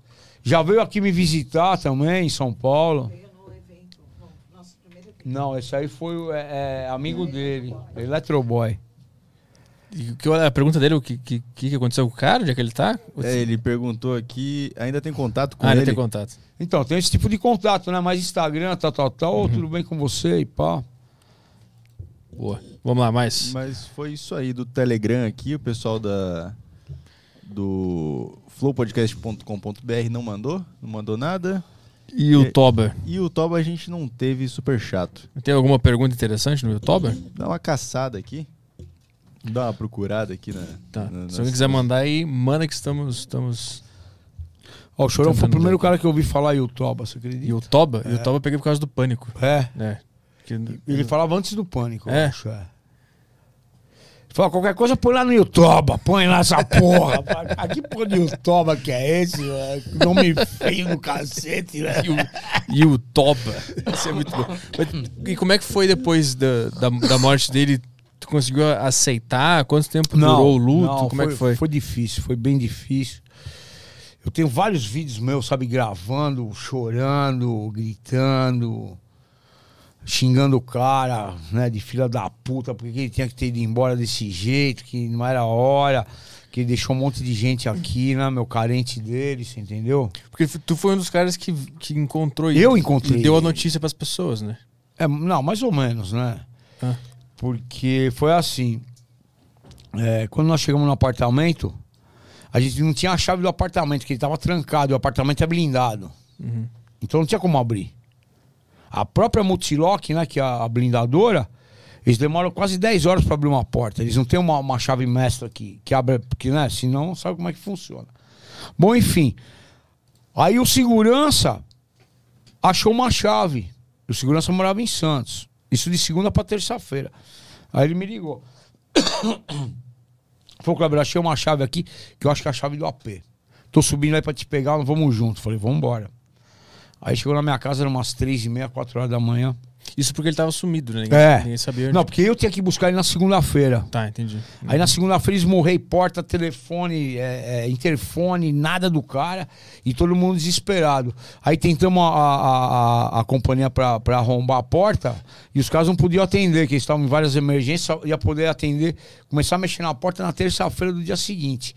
E não dava pra entrar nem por cordinha no, no. Porque ele morava na cobertura. Só que era tudo blindado. Não dá pra entrar dentro do apartamento. Tanto que teve um roubo no, no prédio, o único apartamento que não roubaram foi o dele. Os caras não conseguiram entrar. Aí, pum, era a chave. Aí abri a porta, aí o segurança não entrou. Aí eu entrei, fui, né, seguindo o caminho da sala pra cozinha. Aí eu olhei assim, eu já vi o cara deitado no chão, de bruço. E olhei de longe assim, uma poça de sangue no chão, né? Eu não entendi nada. Eu falei, porra, será que o cara deu um tiro na cabeça? A primeira coisa que eu pensei, porque ele, ele tinha arma. Aí como eu vi aquela poça, eu falei, cara, será que o cara deu um tiro na cabeça? Eu conheci o cara, eu sabia que ele não ia fazer aquilo, entendeu? Aí me aproximei do cara, pus a mão no cara assim, meu, o cara já tava gelado, né? Eu Falei, puto, o cara morreu, mano, não é possível. Aí fui lá na porta, o segurança não entrou, ele falou, pô, eu falei, ô Vitão, o cara morreu, velho. Mas como? Falei, o cara morreu, tio, o cara tá lá morto, você não tá acreditando, entra lá e vê, porra. Aí os dois em choque, os dois em choque, aí eu falei, eu vou ligar pro advogado, né? Que a gente tinha uma intimidade. O doutor Maurício, desculpa a hora aí, mas infelizmente tem uma notícia péssima pra lhe dar. Alexandre tá morto. Mas como assim? Você tá louco, meu? O meu cara tá morto, mano. Aí conversamos uns dois minutos tal, ele falou, chama a polícia. Chama a polícia, a primeira coisa que você tem que fazer é isso aí. Tô subindo. Que ele era de Santos também. Aí beleza. Aí falei, Vitão, é, vamos no distrito, porque o apartamento dele é do lado do distrito, 14 DP, lá em Pinheiros. Vamos no distrito falar direto com o delegado para não, não chamar o 90, né? O 90 vai dar mó tumulto aqui, imagina homicídio, tal, não sei o que lá. Aí fomos. Eu entrei na sala do delegado, falou, doutor, é, trabalho com o Alexandre, chorão. Ele falou, "É, ele mora aqui na esquina. Eu falei, ele morava, porque ele morreu. Mas como assim? Ele falou, ele tá morto lá dentro. No apartamento? Eu falei, tá lá, cheio de droga, cheio de coisa. O cara tá morto. Beleza, tá de carro aí, vai indo pra lá que nós estamos indo. Só que o Vitor ficou na porta, começou a dar com a língua nos dentes lá, falou pra não sei quem lá, tinha um, um policial militar. O policial, pum! Porque os caras ganham, né, por notícia. Uhum. Aí chamou lá SBT, Record, puta que pariu. Aqui nós viramos uma esquina já, já tá tudo tumultuado. Hum. 5 horas da manhã, um tumulto na porta do, do prédio do cara. Aí aquele corre, corre, corre, corre. Aí, pum, o delegado subiu. Aí já chegou o IML, foi rápido, foi muito rápido o IML. Pra já levar o corpo embora. E aí não mexi em nada no cenário, né? Porque cheio de droga, eu vou tirar um montinho daqui, se tem mais, não sei né, quanto tem lá dentro. Não mexi em nada, falei, não vou mexer, não adianta nada, o cara morreu, caralho, você entendeu? Aí veio o Instituto Médico Legal. Aí o cara chegou e falou assim pro delegado: é, Ô doutor, tá com indício aqui de luta corporal. Aí fudeu, né, velho? O delegado já olhou pra mim, pro Vitão assim. Aí eu falei, doutor, não vem com o celular 43, não, porque é o seguinte, ó. eu não matei o cara, nem o cara aqui do lado, não fizemos nada, mano. Simplesmente nós chegamos aqui que tá. O cenário tava desse jeito aí que você tá vendo aí. Foi acabar, infelizmente, esses filhos das putas aqui do ML, eles têm uma certa, né? É, é, Tem que conferir tudo, né? é, não, e a, e a palavra dele tem um certo peso. Quanto esse, né, de luta corporal, vamos ter que chamar homicídios. Falei, ah, agora fodeu. É. Aí, pum, veio rápido também. Aí entrou o delegado. O cara escreveu o nome do delegado esses dias, eu esqueci. Aí. Pesquisa aí, Giovana. Aí entrou o delegado, um senhorzinho. Desse tamanho assim. Olhou pra minha cara, foi, aí, Kleber, tudo certo? Eu falei, cara, esse cara me conhece, né? Eu falei, não é possível, você sabe gosta dos vídeos, né? Eu falei, tudo certo, doutor. Tá, o cenário é esse que o senhor tá vendo aí. E aí, o cara, o cara morreu sozinho aqui, não tinha ninguém, tal, tal, tal. blá, blá, blá. Falei, não, beleza, o corpo já, já foi levado, né? O, o pessoal da equipe aqui vai fazer uma, uma coleta aí de. E o pior de tudo, o investigador. Itagiba Franco, Delegado. delegado, fudido. Doutorzinho encardido. Mas de bom, cardido de bom. Aí, velho, é, o delegado falou assim, ó, nós vamos ter que ir para homicídios, vocês vão ter que dar um, depoimento. Eu falei, tamo como suspeito, tamo que jeito? Já vou chamar meu advogado, né? Falou, não, não, fica tranquilo, não tem advogado nenhum, não. Vamos lá, vamos conversar lá. Eu falei, vamos embora, vamos lá conversar. Aí chegamos lá no DHPP. Aí a hora que nós entramos já tava mó burburinho, né, velho? Aí cheio de polícia. Caralho, tiozão da Hornet! Os caras. Eu falei, puta, sujou mais ainda, né, meu? Aí, bi, bi, bi, bi, bi, bi, bi. Aí subimos lá pra, do doutor Itagiba. Aí chegamos lá, entramos. Aí ele falou, senta aí, Claver. Eu sentei, fiquei abismado com o cara me chamando pelo nome, né? Aí ele falou assim, você não tá lembrado de mim, né? Eu falei, não tô, doutor. Ele falou, você lembra outro dia no supermercado? Eu tava lá no supermercado, eu pedi um adesivo pra você. Ó, o doutor, velho, meu fã do YouTube. É. E nesse dia eu tava puto, velho. Tinha acontecido alguma coisa, eu tava sacando um dinheiro no caixa eletrônico na frente da minha casa. O delegado, meu vizinho, mas na, na rua de trás eu nem imaginava. Aí chega esse o delegado, porra, mas dá pra você tirar uma foto comigo, né? Eu falei, ó, toma um adesivo aqui e tal, pau, pau, pau. Aí o tiozinho de camisa de tergal, assim, com a sandália franciscana, sabe? Bermudinha, pô, não dei nada pro cara. Nem lembrava do cara. Aí o cara falou, pô, você não lembra aquele. E pum, me veio na hora o cara. Falei, porra, eu lembro, era o senhor? Falei, pô, mas o senhor tá uma paisana total, agora o senhor tá tudo bonitão aqui, ó. Aí ficou mais amena a situação, né, velho? Mas aí não deu nada pros caras.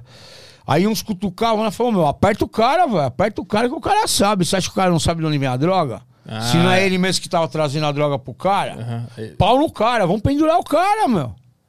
E eu lá só escutando, né? Os caras fazendo isso pra dar um calor também, né? Uhum. Pra dar uma pressão pra ver É. se, se escapa alguma é, coisa. é. Aí eu falei, ó, doutor, eu sou bem sincero pra, pro senhor. É, eu nunca levei droga pro cara, não sei quem levava, né?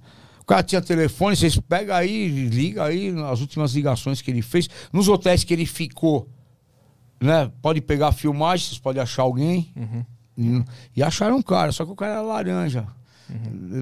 No hotel aqui na Pamplona, né? O cara foi levar uns papeizinhos pra ele lá. Aí pegaram o cara, puxaram a ficha do cara, o cara tinha saído da cadeia. É, esse é o cara, esse é o traficante. Aí, pff, Entendeu? E- e- Acharam um, um bobo da corte.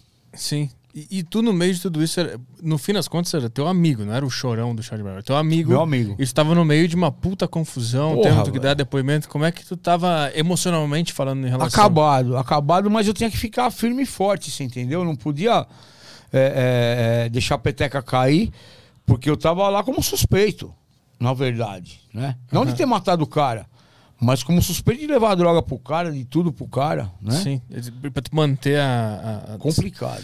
sei lá, a, forma, a melhor forma de falar ali, Nossa. estando triste, desesperado ao mesmo tempo. É difícil, velho. Foi muito. Foi assim. Eu envelheci demais nesses dias assim. Sabe quando você sente que seu corpo. Drena energia. É. Esvaiu um monte de coisa assim. Que... Uhum. E, e de- depois que deu uma acalmada, tu conseguiu descansar, dar uma relaxada? Não, aí eu me apeguei no meu trabalho. Ah. Porque aí, na verdade, é, eu, eu, eu tinha aberto uma loja física na sexta-feira. E ele faleceu na segunda, de segunda para terça, né? Então, a partir de terça-feira, eu, eu- eu- o, o jogo do Mojimirim foi numa quarta-feira que eu levei o Xande. E no dia seguinte eu já me desliguei do Xande, já pff, fizemos um acerto lá, já marcamos uma, uma reunião para pagamento, né? da- dos, da, do, do trabalho que eu tinha trabalhado. Quatro, porque assim, fizemos um acerto de oito anos e ficou quatro anos para trás que eu não, não tinha registro, não tinha nada. Então, eu achei que os caras não me deram o que eu merecia, mas também não pleiteei nada, entendeu? O que eles me deram, eu catei, pus no bolso, foda-se. E comecei minha vida. Aí só que me foquei no meu trabalho, perdi esposa, né? Porque é, não ia dormir em casa, dormia dentro da empresa, velho. Virei co- um workaholic total. Qualquer eh, segundo que tu te de- de- deixasse ocioso, tu lembrava de tudo é, é, e ficava mal é, e, é. e caía. É. E isso, isso, quanto tempo demorou pra tu conseguir ter um momento Quase de, um ano. de relaxamento? Quase um ano. Que eu já não pensava tanto assim, sabe? No cara. Uhum. Desespero que. Domingo. Domingo era o meu pior dia. Porque domingo que eu ia buscar ele no aeroporto. Uhum. Então tinha aquela rotina, né? Eu acordava, fazia minhas coisas, ele chegava geralmente quatro e meia, cinco horas. Eu pegava ele no aeroporto, levava ele para Santos. Aí eu subia com o carro dele, minha moto tava lá, enfim. Então eram os dias que eu mais sofria era de domingo. Nossa, queria morrer, velho. Era complicado. Mas foi passando, né, meu tempo. Agora, eu penso no cara todos os dias. Sem demagogia, sem hipocrisia, sem nada. Eu penso no cara todos os dias, entendeu? Porque nos últimos né, 12 anos de vida dele, nos últimos oito anos, vamos dizer, a gente estava muito próximo. E nos dois últimos anos de vida dele, que ele saiu de casa, né? E veio morar em São Paulo, aí nós ficamos muito próximos. Muito próximos. Hoje tu já consegue aceitar o que rolou? Não. Tu- ainda não. Não. Ainda Não, Então- porque eu não cheguei num denominador, né, meu? Assim. Como assim? Ah, por que que isso aconteceu? Uhum. É? Porque eu tenho certeza que o cara não se matou. Então o que acontece? Ele teve uma parada cardíaca e caiu de cara no aparador da cozinha. Por isso que tinha esse sangue. Uhum. Entendeu? Ele bateu com a cara, já podia ter falecido, né? Nesse ato. Com o impacto ali. É, e caiu morto. E aquela cena pra mim. Tá ruim o microfone? Tu, tipo, não, não entender o, o porquê aquilo aconteceu É. ainda te pega até hoje. Assim, Pega. de não saber o... Assim, uma certeza eu tenho que ele não se suicidou assim. Vou morrer agora, vou cheirar esse monte aqui. Para morrer. É, Uhum. para morrer. Não foi isso que aconteceu. Entendi. Por quê? Porque o cara não comia, não bebia água, é, é, não dormia. Aí tomava Viagra, Lexotan, é, é, é, aquela bebida de coco, sabe qual que é? Que bebe uma garrafa branca, sabe qual que é, cara? Qual? Malibu. Ah, Quando ele chegava pra ele, falava, Clebão, vai lá buscar Malibu. Eu falava, fudeu. Hoje vai ter rock pesado aqui, velho. E, e aí o cara vivia assim, velho, você entendeu? Comia McDonald's, hum. não sai dentro de casa. E aí ele foi morrendo, ele foi morrendo. Ele perdeu a vontade de viver também, porque acho que ele atingiu um patamar que ele conseguiu todas as coisas que ele sonhou, entre aspas, né? Materiais, né? Casa, carro, comida, mulher, é- é viagens. É, isso aí, acho que, né? O cara. Ele acordava e ele não tinha o que fazer, velho. Já tinha feito tudo. Não tinha mais nenhuma ambição. assim, não, ele tinha o dinheiro. Você entendeu? Ele era um cara que ele tinha um dinheiro em casa assim no armário, só nota de 100. Ele metia a mão assim na- no, no floco, não sabia nem quanto tinha. Punha no bolso e ia embora, velho. E gastava o dinheiro o dia inteiro. Cara, Onde ele parava, ele gastava dinheiro, dava nota de 100 pra um. Os mendigos de Santos rezavam pro chorão vir, né? Falavam, ó o cara, ó o cara. E vendo de fora, assim, tu que conheceu ele desde, desde antes da banda, tu conseguiu, tipo, analisar o, o, o quanto a fama mexe com a cabeça de um ser humano? Não, Não, a, não a fama do, do lado ruim, assim, Sim, só sim, de ter esse- essa quantidade de gente gostando de Sim, ti, essa energia toda. Acho que é assim, né, meu? O, o sucesso, o dinheiro, exacerba, exacerba o que o cara tem dentro dele, né? Então, se ele é arrogante, ele vai ficar mais arrogante ainda. Ele vai poder ser arrogante, porque ele manda, né? Então, ah, o sucesso, o dinheiro muda as pessoas? Eu acho que muda. Agora, ele, ele, que nem no começo, o dinheiro não virou a cabeça dele no sentido de, ah, vou comprar, vou... Ele é um puta cara consciente. Ele comprou primeiro casa pra mãe, né? Casa que ele tinha que comprar pra ele, pra quem quer que seja. E acertou a vida de algumas pessoas, né? Então o dinheiro não, não mexeu, não deixou ele egoísta nesse ponto, né? Ah, vou comprar um apartamento, um, né, um triplex pra mim, uma Mercedes e, e depois eu vejo o que eu faço com os outros. Ele primeiro arrumou a vida dos outros, né? Pra depois arrumar a vida dele, entendeu? E que, que eu acho que, eu acho que tipo, ter essa quantidade de gente gostando de ti e tu ser uma referência pra tanta gente deve ser um peso É um peso de gigantesco. assim. E o cara sabendo que ele não era aquilo também, né? Também, também. Você entendeu? Isso aí pega na pessoa, né? É, isso é foda também. O cara é o, é o super-homem, mas ele é um cara comum, né? Ele tem dor de cabeça, ele vai no banheiro, né? Ele tem vontade, ele não tem vontade, né? Cara, tem uma cena no documentário que é inacreditável, que a fã dele chega no- na van, ele tira a cabeça em fora. É essa, essa cena é maravilhosa, eu recomendo todo mundo a ver, que a mulher é completamente fã dele, assim, fanática, É, é. chorando na frente dele, e ele fala, tudo que tu tá procurando em mim tá dentro de ti, assim, eu só, eu só sou uma ideia do que tu acha que é o certo a se fazer, tu consegue fazer isso. Ele falou pro fã, É, assim. é. Porque o fã normalmente... Carolina, Carol. Carol, Carol. o fã normalmente ele, ele idealiza numa pessoa o que ela quer ser. Por isso que vem, o cara fica desesperado e chora. Justamente. E, e quer um autógrafo. É, Então, são coisas, pô, você vê o cara, não, um cara barbado, velho, chorando, querendo um pedaço da blusa do cara, É, mas que porra é. que é essa, mano? Porque ele tá se vendo o, o seu potencial É. sendo atingido ali na frente. Porque, tipo assim, quando ele jogava a toalha, né? Que, ele, que ele usava no palco, pô, o cara pegava a toalha, velho, cheio de suor, babando, e pá, esfregava no. Falava, cara, que nojo, mano. Você tá entendendo? Mas pro cara aquilo era glória, velho. Foi onde foi o êxtase dele, pegar uma peça do, com o suor do chorão, caralho. É, imagina tu ser esse cara. É é uma responsabilidade até de, de ver até onde vai o ser humano. Você entendeu, meu? O que tá acontecendo aqui? Tem um barulhinho. Mas explodiu o frigobar? Ah, é o ar tá pingando. Desculpa. Falaram, Eu achei que ia tudo explodir alguma coisa. ali. Começou um... Sabe que que é? A mangueirinha deve estar dobrada. É, tá, exatamente isso. Pode seguir o papo. Especialista eu em vou- ar, hein? Pode chamar lá. Tem alguma coisa aí? Eu não- Vamos, vamos embora, que eu vou encerrar aqui. Só desligar ali enquanto não.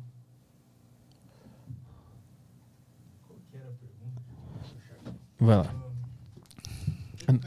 Um cara perguntando do seu nome, é, Atala. Ele falou, ele perguntou se seu pai também era do automobilismo. Não, meu pai era dos cavalos. Jockey Club. Da hora. Ah, mas ele montava ou ele apostava? Não, é, não, ele tinha cavalo. Ah, ele tinha cavalo. Ah. Os caras que tinham cavalo são muito bons. Tem muitas histórias de os caras que tinham cavalo. É Você- muito legal. E eu acompanhei tudo isso dele, né? Só que eu era menor de idade, eu não tenho nenhuma foto, porque menor de idade não pode entrar lá pra tirar foto quando o cavalo ganha. Ah, Você entendeu? Que aí fica o, o jockey, né? O dono do cavalo segurando aqui de um lado, Uhum. e quem quer que seja do outro. Aí minha frustração é essa, que eu nunca entrei pra tirar uma foto porque eu não podia. mas funciona? Ele, ele tinha o cavalo, ele cuidava do, cuidava do cavalo, e um outro cara Era o jockey. era o jockey, Tinha um ou ele treinador. era o... Não, não. Ele tinha o cavalo só. Tinha um cavalo. Na, na verdade, o jockey era meu tio. Hum. Mas porque ele era jockey. Uhum. Você entendeu? Porque isso aí veio do meu avô, do pai do meu pai. O pai do meu pai, ele mexia com bicho antes da guerra, porque o bicho aqui era liberado. Uhum. Era permitido fazer jogo de bicho. E meu avô veio do Líbano em vez de ir lá pra 25 de março ser mascate, ele já foi pro lado B da coisa, né? Já foi ser bicheiro. Aham.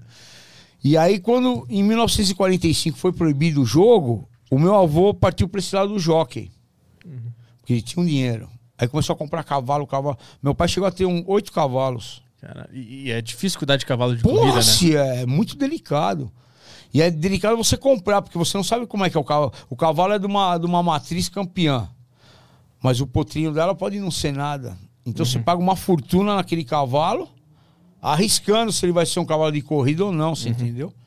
Meu pai teve cavalo que eh, nasceu, quando foi é, para competição, tinha problema na, na perna. Putz, aí vai um dinheiro jogado vai tudo lixo, embora. Esse cavalo não vai servir pra nada. Ele vai, Se ele for bom, como ele não tem nome, ele não pode nem ser uma matriz reprodutora, assim, porque ele não tem um nome. Uhum.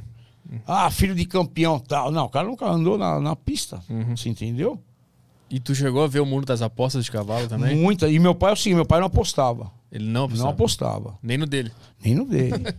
é que ele ganhava muito dinheiro, né? Com o cavalo que já cavalo, ganhava. é. Vou apostar no meu próprio Ó, cavalo aqui. eu imagino hoje, vai, um, um prêmio hoje é de uns 15 pau do primeiro colocado. 15 mil reais. O cavalo corria duas, duas vezes por semana. Aí quando tinha os palhos flacos lá em São Vicente, que tinha o, o jockey lá de São Vicente, hoje não tem mais, eu acho. Levava o cavalo pra lá porque era tipo barbada, assim, entendeu? O cavalo ia ganhar a corrida de qualquer jeito. Uhum. Aí todo mundo jogava no cavalo. Muita gente ficou rica nas costas do meu pai, assim, nesse sentido. sim, sim.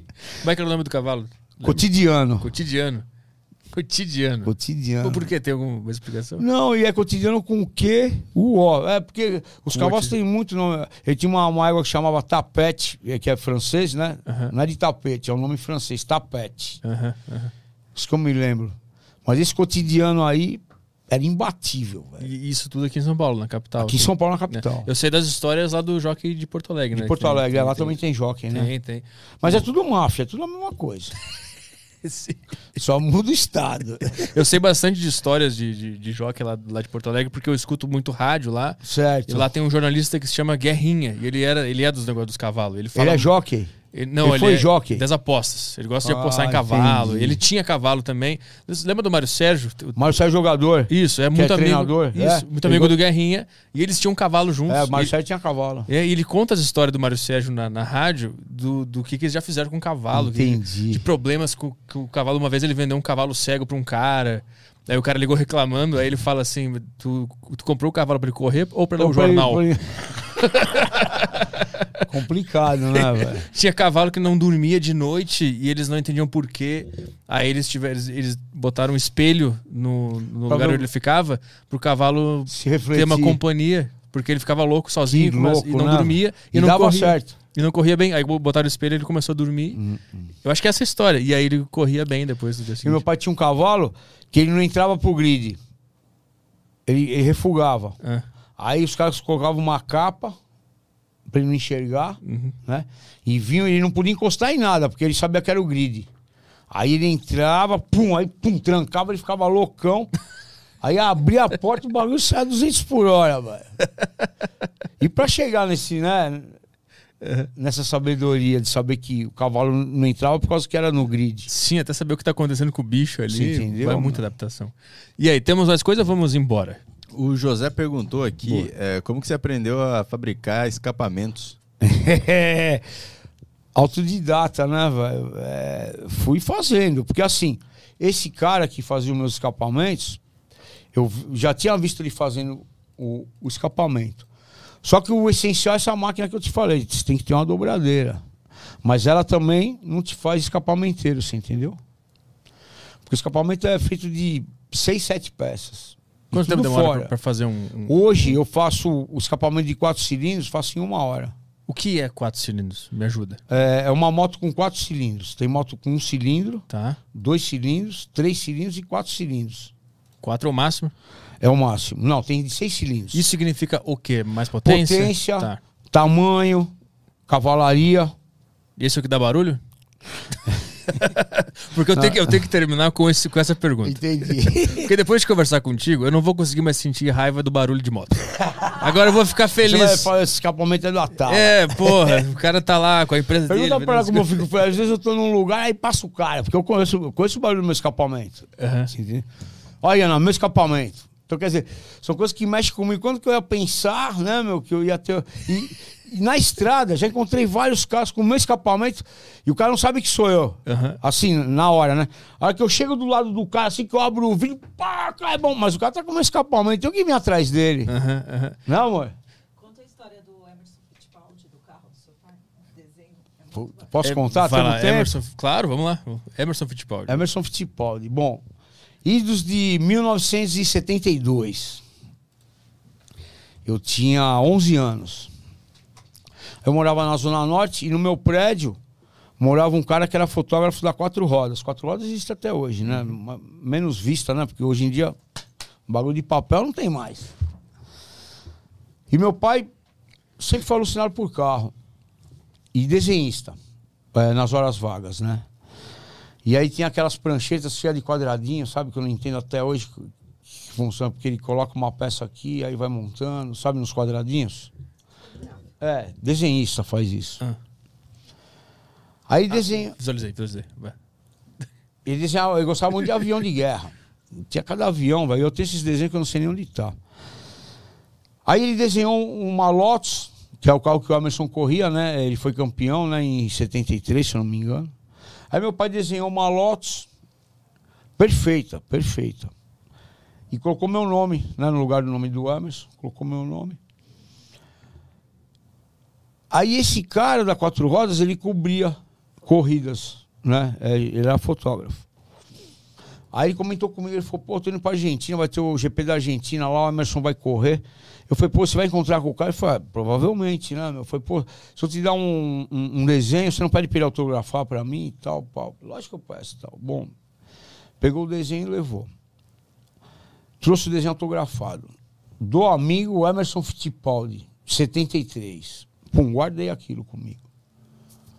Aí quando foi em 2013, 2013, 40 anos depois. Meus capacetes eu faço num lugar que todos os, os pilotos eh, fazem a pintura. né? E foi o cara que fez o desenho do, escapa- do, do capacete do Ayrton Senna. Cid Mosca. Aí tô lá no estúdio do Cid Mosca, fui buscar o, o, capacete. E aí tem um cara lá, o cara começou a olhar pra mim, olhar pra mim, olhar pra mim. Aí chegou uma hora que eu vi ele perguntar pro cara, né, pro pintor lá que trabalhava lá. Pô, esse cara é um cara que tem uns vídeos no YouTube e tal. Aí o cara falou, não, ele mesmo. Aí pum, ele veio. Falou, pô, tudo bem? Eu assisto seus vídeos, sou seu fã, pá. Guga, prazer. Quem é Guga? Guga, pai do Pietro Fittipaldi, que tá hoje na Haas, na Fórmula 1. O moleque tinha 8, 9 anos de idade e já corria numa mini Fórmula Indy nos Estados Unidos. Neto do Emerson. Pietro Fittipaldi. Aí conversando com o cara, eu falei, vai fazer o que aqui? Ele falou, não, vim buscar um capacete do meu filho. Eu falei, do Pietro? Ele falou, é. Eu falei, cara, esse é o pai do Pietro, puta, tenho uma vontade de conhecer o moleque tal, parabéns pelo seu filho tal, pô, que legal, pá. Eu falei, pô, tenho uma vontade de conhecer o Emerson. Ele falou, pronto. Amanhã eu tenho uma reunião no escritório dele, se você quiser conhecer ele, vai lá, dá um tempinho lá na, na recepção. Que hora que for todo mundo embora, eu te ponho pra conversar com ele. Eu falei, caralho. Aí legal. Não tinha nem pensado no desenho que eu tinha. Você vê como é que é a vida, né? Aí saí de lá, fui embora. No meio do caminho, pum, eu tenho um desenho. Aí cheguei em casa, a primeira coisa, fui na minha pasta, lá catei o desenho. Falei, puta merda. 40 anos depois. Aí guardei o desenho. Aí no dia seguinte, 10 horas, eu tava lá na porta do escritório do Emerson. Aí tô lá, tô lá, anunciei, a menina mandou entrar, eu entrei. Aí tô lá esperando, aí vem o Guga. Pô, Clebão, você veio mesmo? Eu falei, pô, lógico que eu vim, eu quero conhecer o cara de qualquer jeito. Que eu já tinha tentado conhecer ele e, tipo assim, mó muvuca do cara, não dá nem pra chegar perto do cara, né? Lá em Interlagos. Aí, pum, entrei na sala dele e não tinha falado pra ninguém, né? Porra, Emerson, que prazer, papai. Pô, obrigado pela visita, o cara é mó humilde, velho, mó humilde. Aí ele me levou numa sala onde tem todos os troféus dele. Pediu só pra mim não filmar. Os anéis da, da Fórmula Indy, né? Que ele ganhou é, duas corridas, 500 milhas de Indianápolis. E quem ganha, ganha um, um anel com. Só o ganhador tem esses anéis. É, com uma bandeira quadriculada, enfim. Aí vi os anéis, puta, fiquei daquele jeito. Aí eu falei, ó, eu trouxe um negócio pra você aqui e gostaria que você me desse um outro autógrafo, né? E não falei nada pra ele. Puta, a hora que eu abri a pasta assim, que tirei o papel que ele olhou, meu. Ele olhou pra minha cara assim e falou, mano. Não falou, mano, né? ele falou, meu, que porra que é essa? É, também não falou isso. Caralho, também não foi isso. Não. Ele falou, vou ser bem sincero pra você, eu- não lembro, mas essa assinatura é minha. Né? Eu Não lembro que dia que foi, aonde foi, mas a assinatura é minha. Todo mundo fica imaginando, ele vai lembrar, né? Ele vai lembrar do desenho e o cara que. Não, ele não lembrou porra nenhuma. Porra nenhuma. Mas essa assinatura é minha. Aí, velho, o cara começou a chorar. Eu tenho vídeo. É. O cara começou a chorar, velho. Aí eu abracei ele, foi, posso dar um abraço? Aí começamos os dois a chorar, misturamos até lágrimas. Aí, velho, foi uma, assim, uma comoção total, ninguém acreditou, velho. Aí ele pegou, escreveu assim, depois de 40 anos, Caralho. o meu abraço com amor e carinho para Kleber Atala, pá. Me deu um pôster dele autografado. Virei, virei amigo assim, né? Tenho, tenho contato do cara e tudo. Foda. Foda. Que do caralho. Que do caralho. Aí deu uma camiseta dessa pra ele, que essa minha camiseta é antiga, tenho ela desde 2011, nesse layout aqui. Camisetinha. Isso aqui, isso aqui tem pro pessoal comprar ou é, só pra dar de brinde? comprar. Pra comprar. Pô, onde é que o pessoal compra a camisetinha? É no meu site. E essa aqui que Emerson Fittipaldi também tem. Tem, tem, tem, tem. E eu tenho uma foto lá, depois eu vou mandar no WhatsApp do Caio lá e ele te mostra. Boa. Eu, ele, minha moto e ele com a camiseta. Boa. Ai, boa. caralho. Ó, então, só, mano, né? Isso foi o que a internet me deu de bom, né? Essas coisas, né? YouTube. Conhecer várias pessoas, né? Tá onde eu tô hoje, né? E a motocicleta, a motocicleta aproxima demais as pessoas, sabe?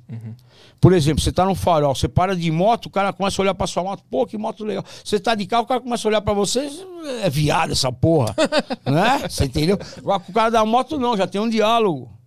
Então fiz muitas amizades através da moto, parado no farol.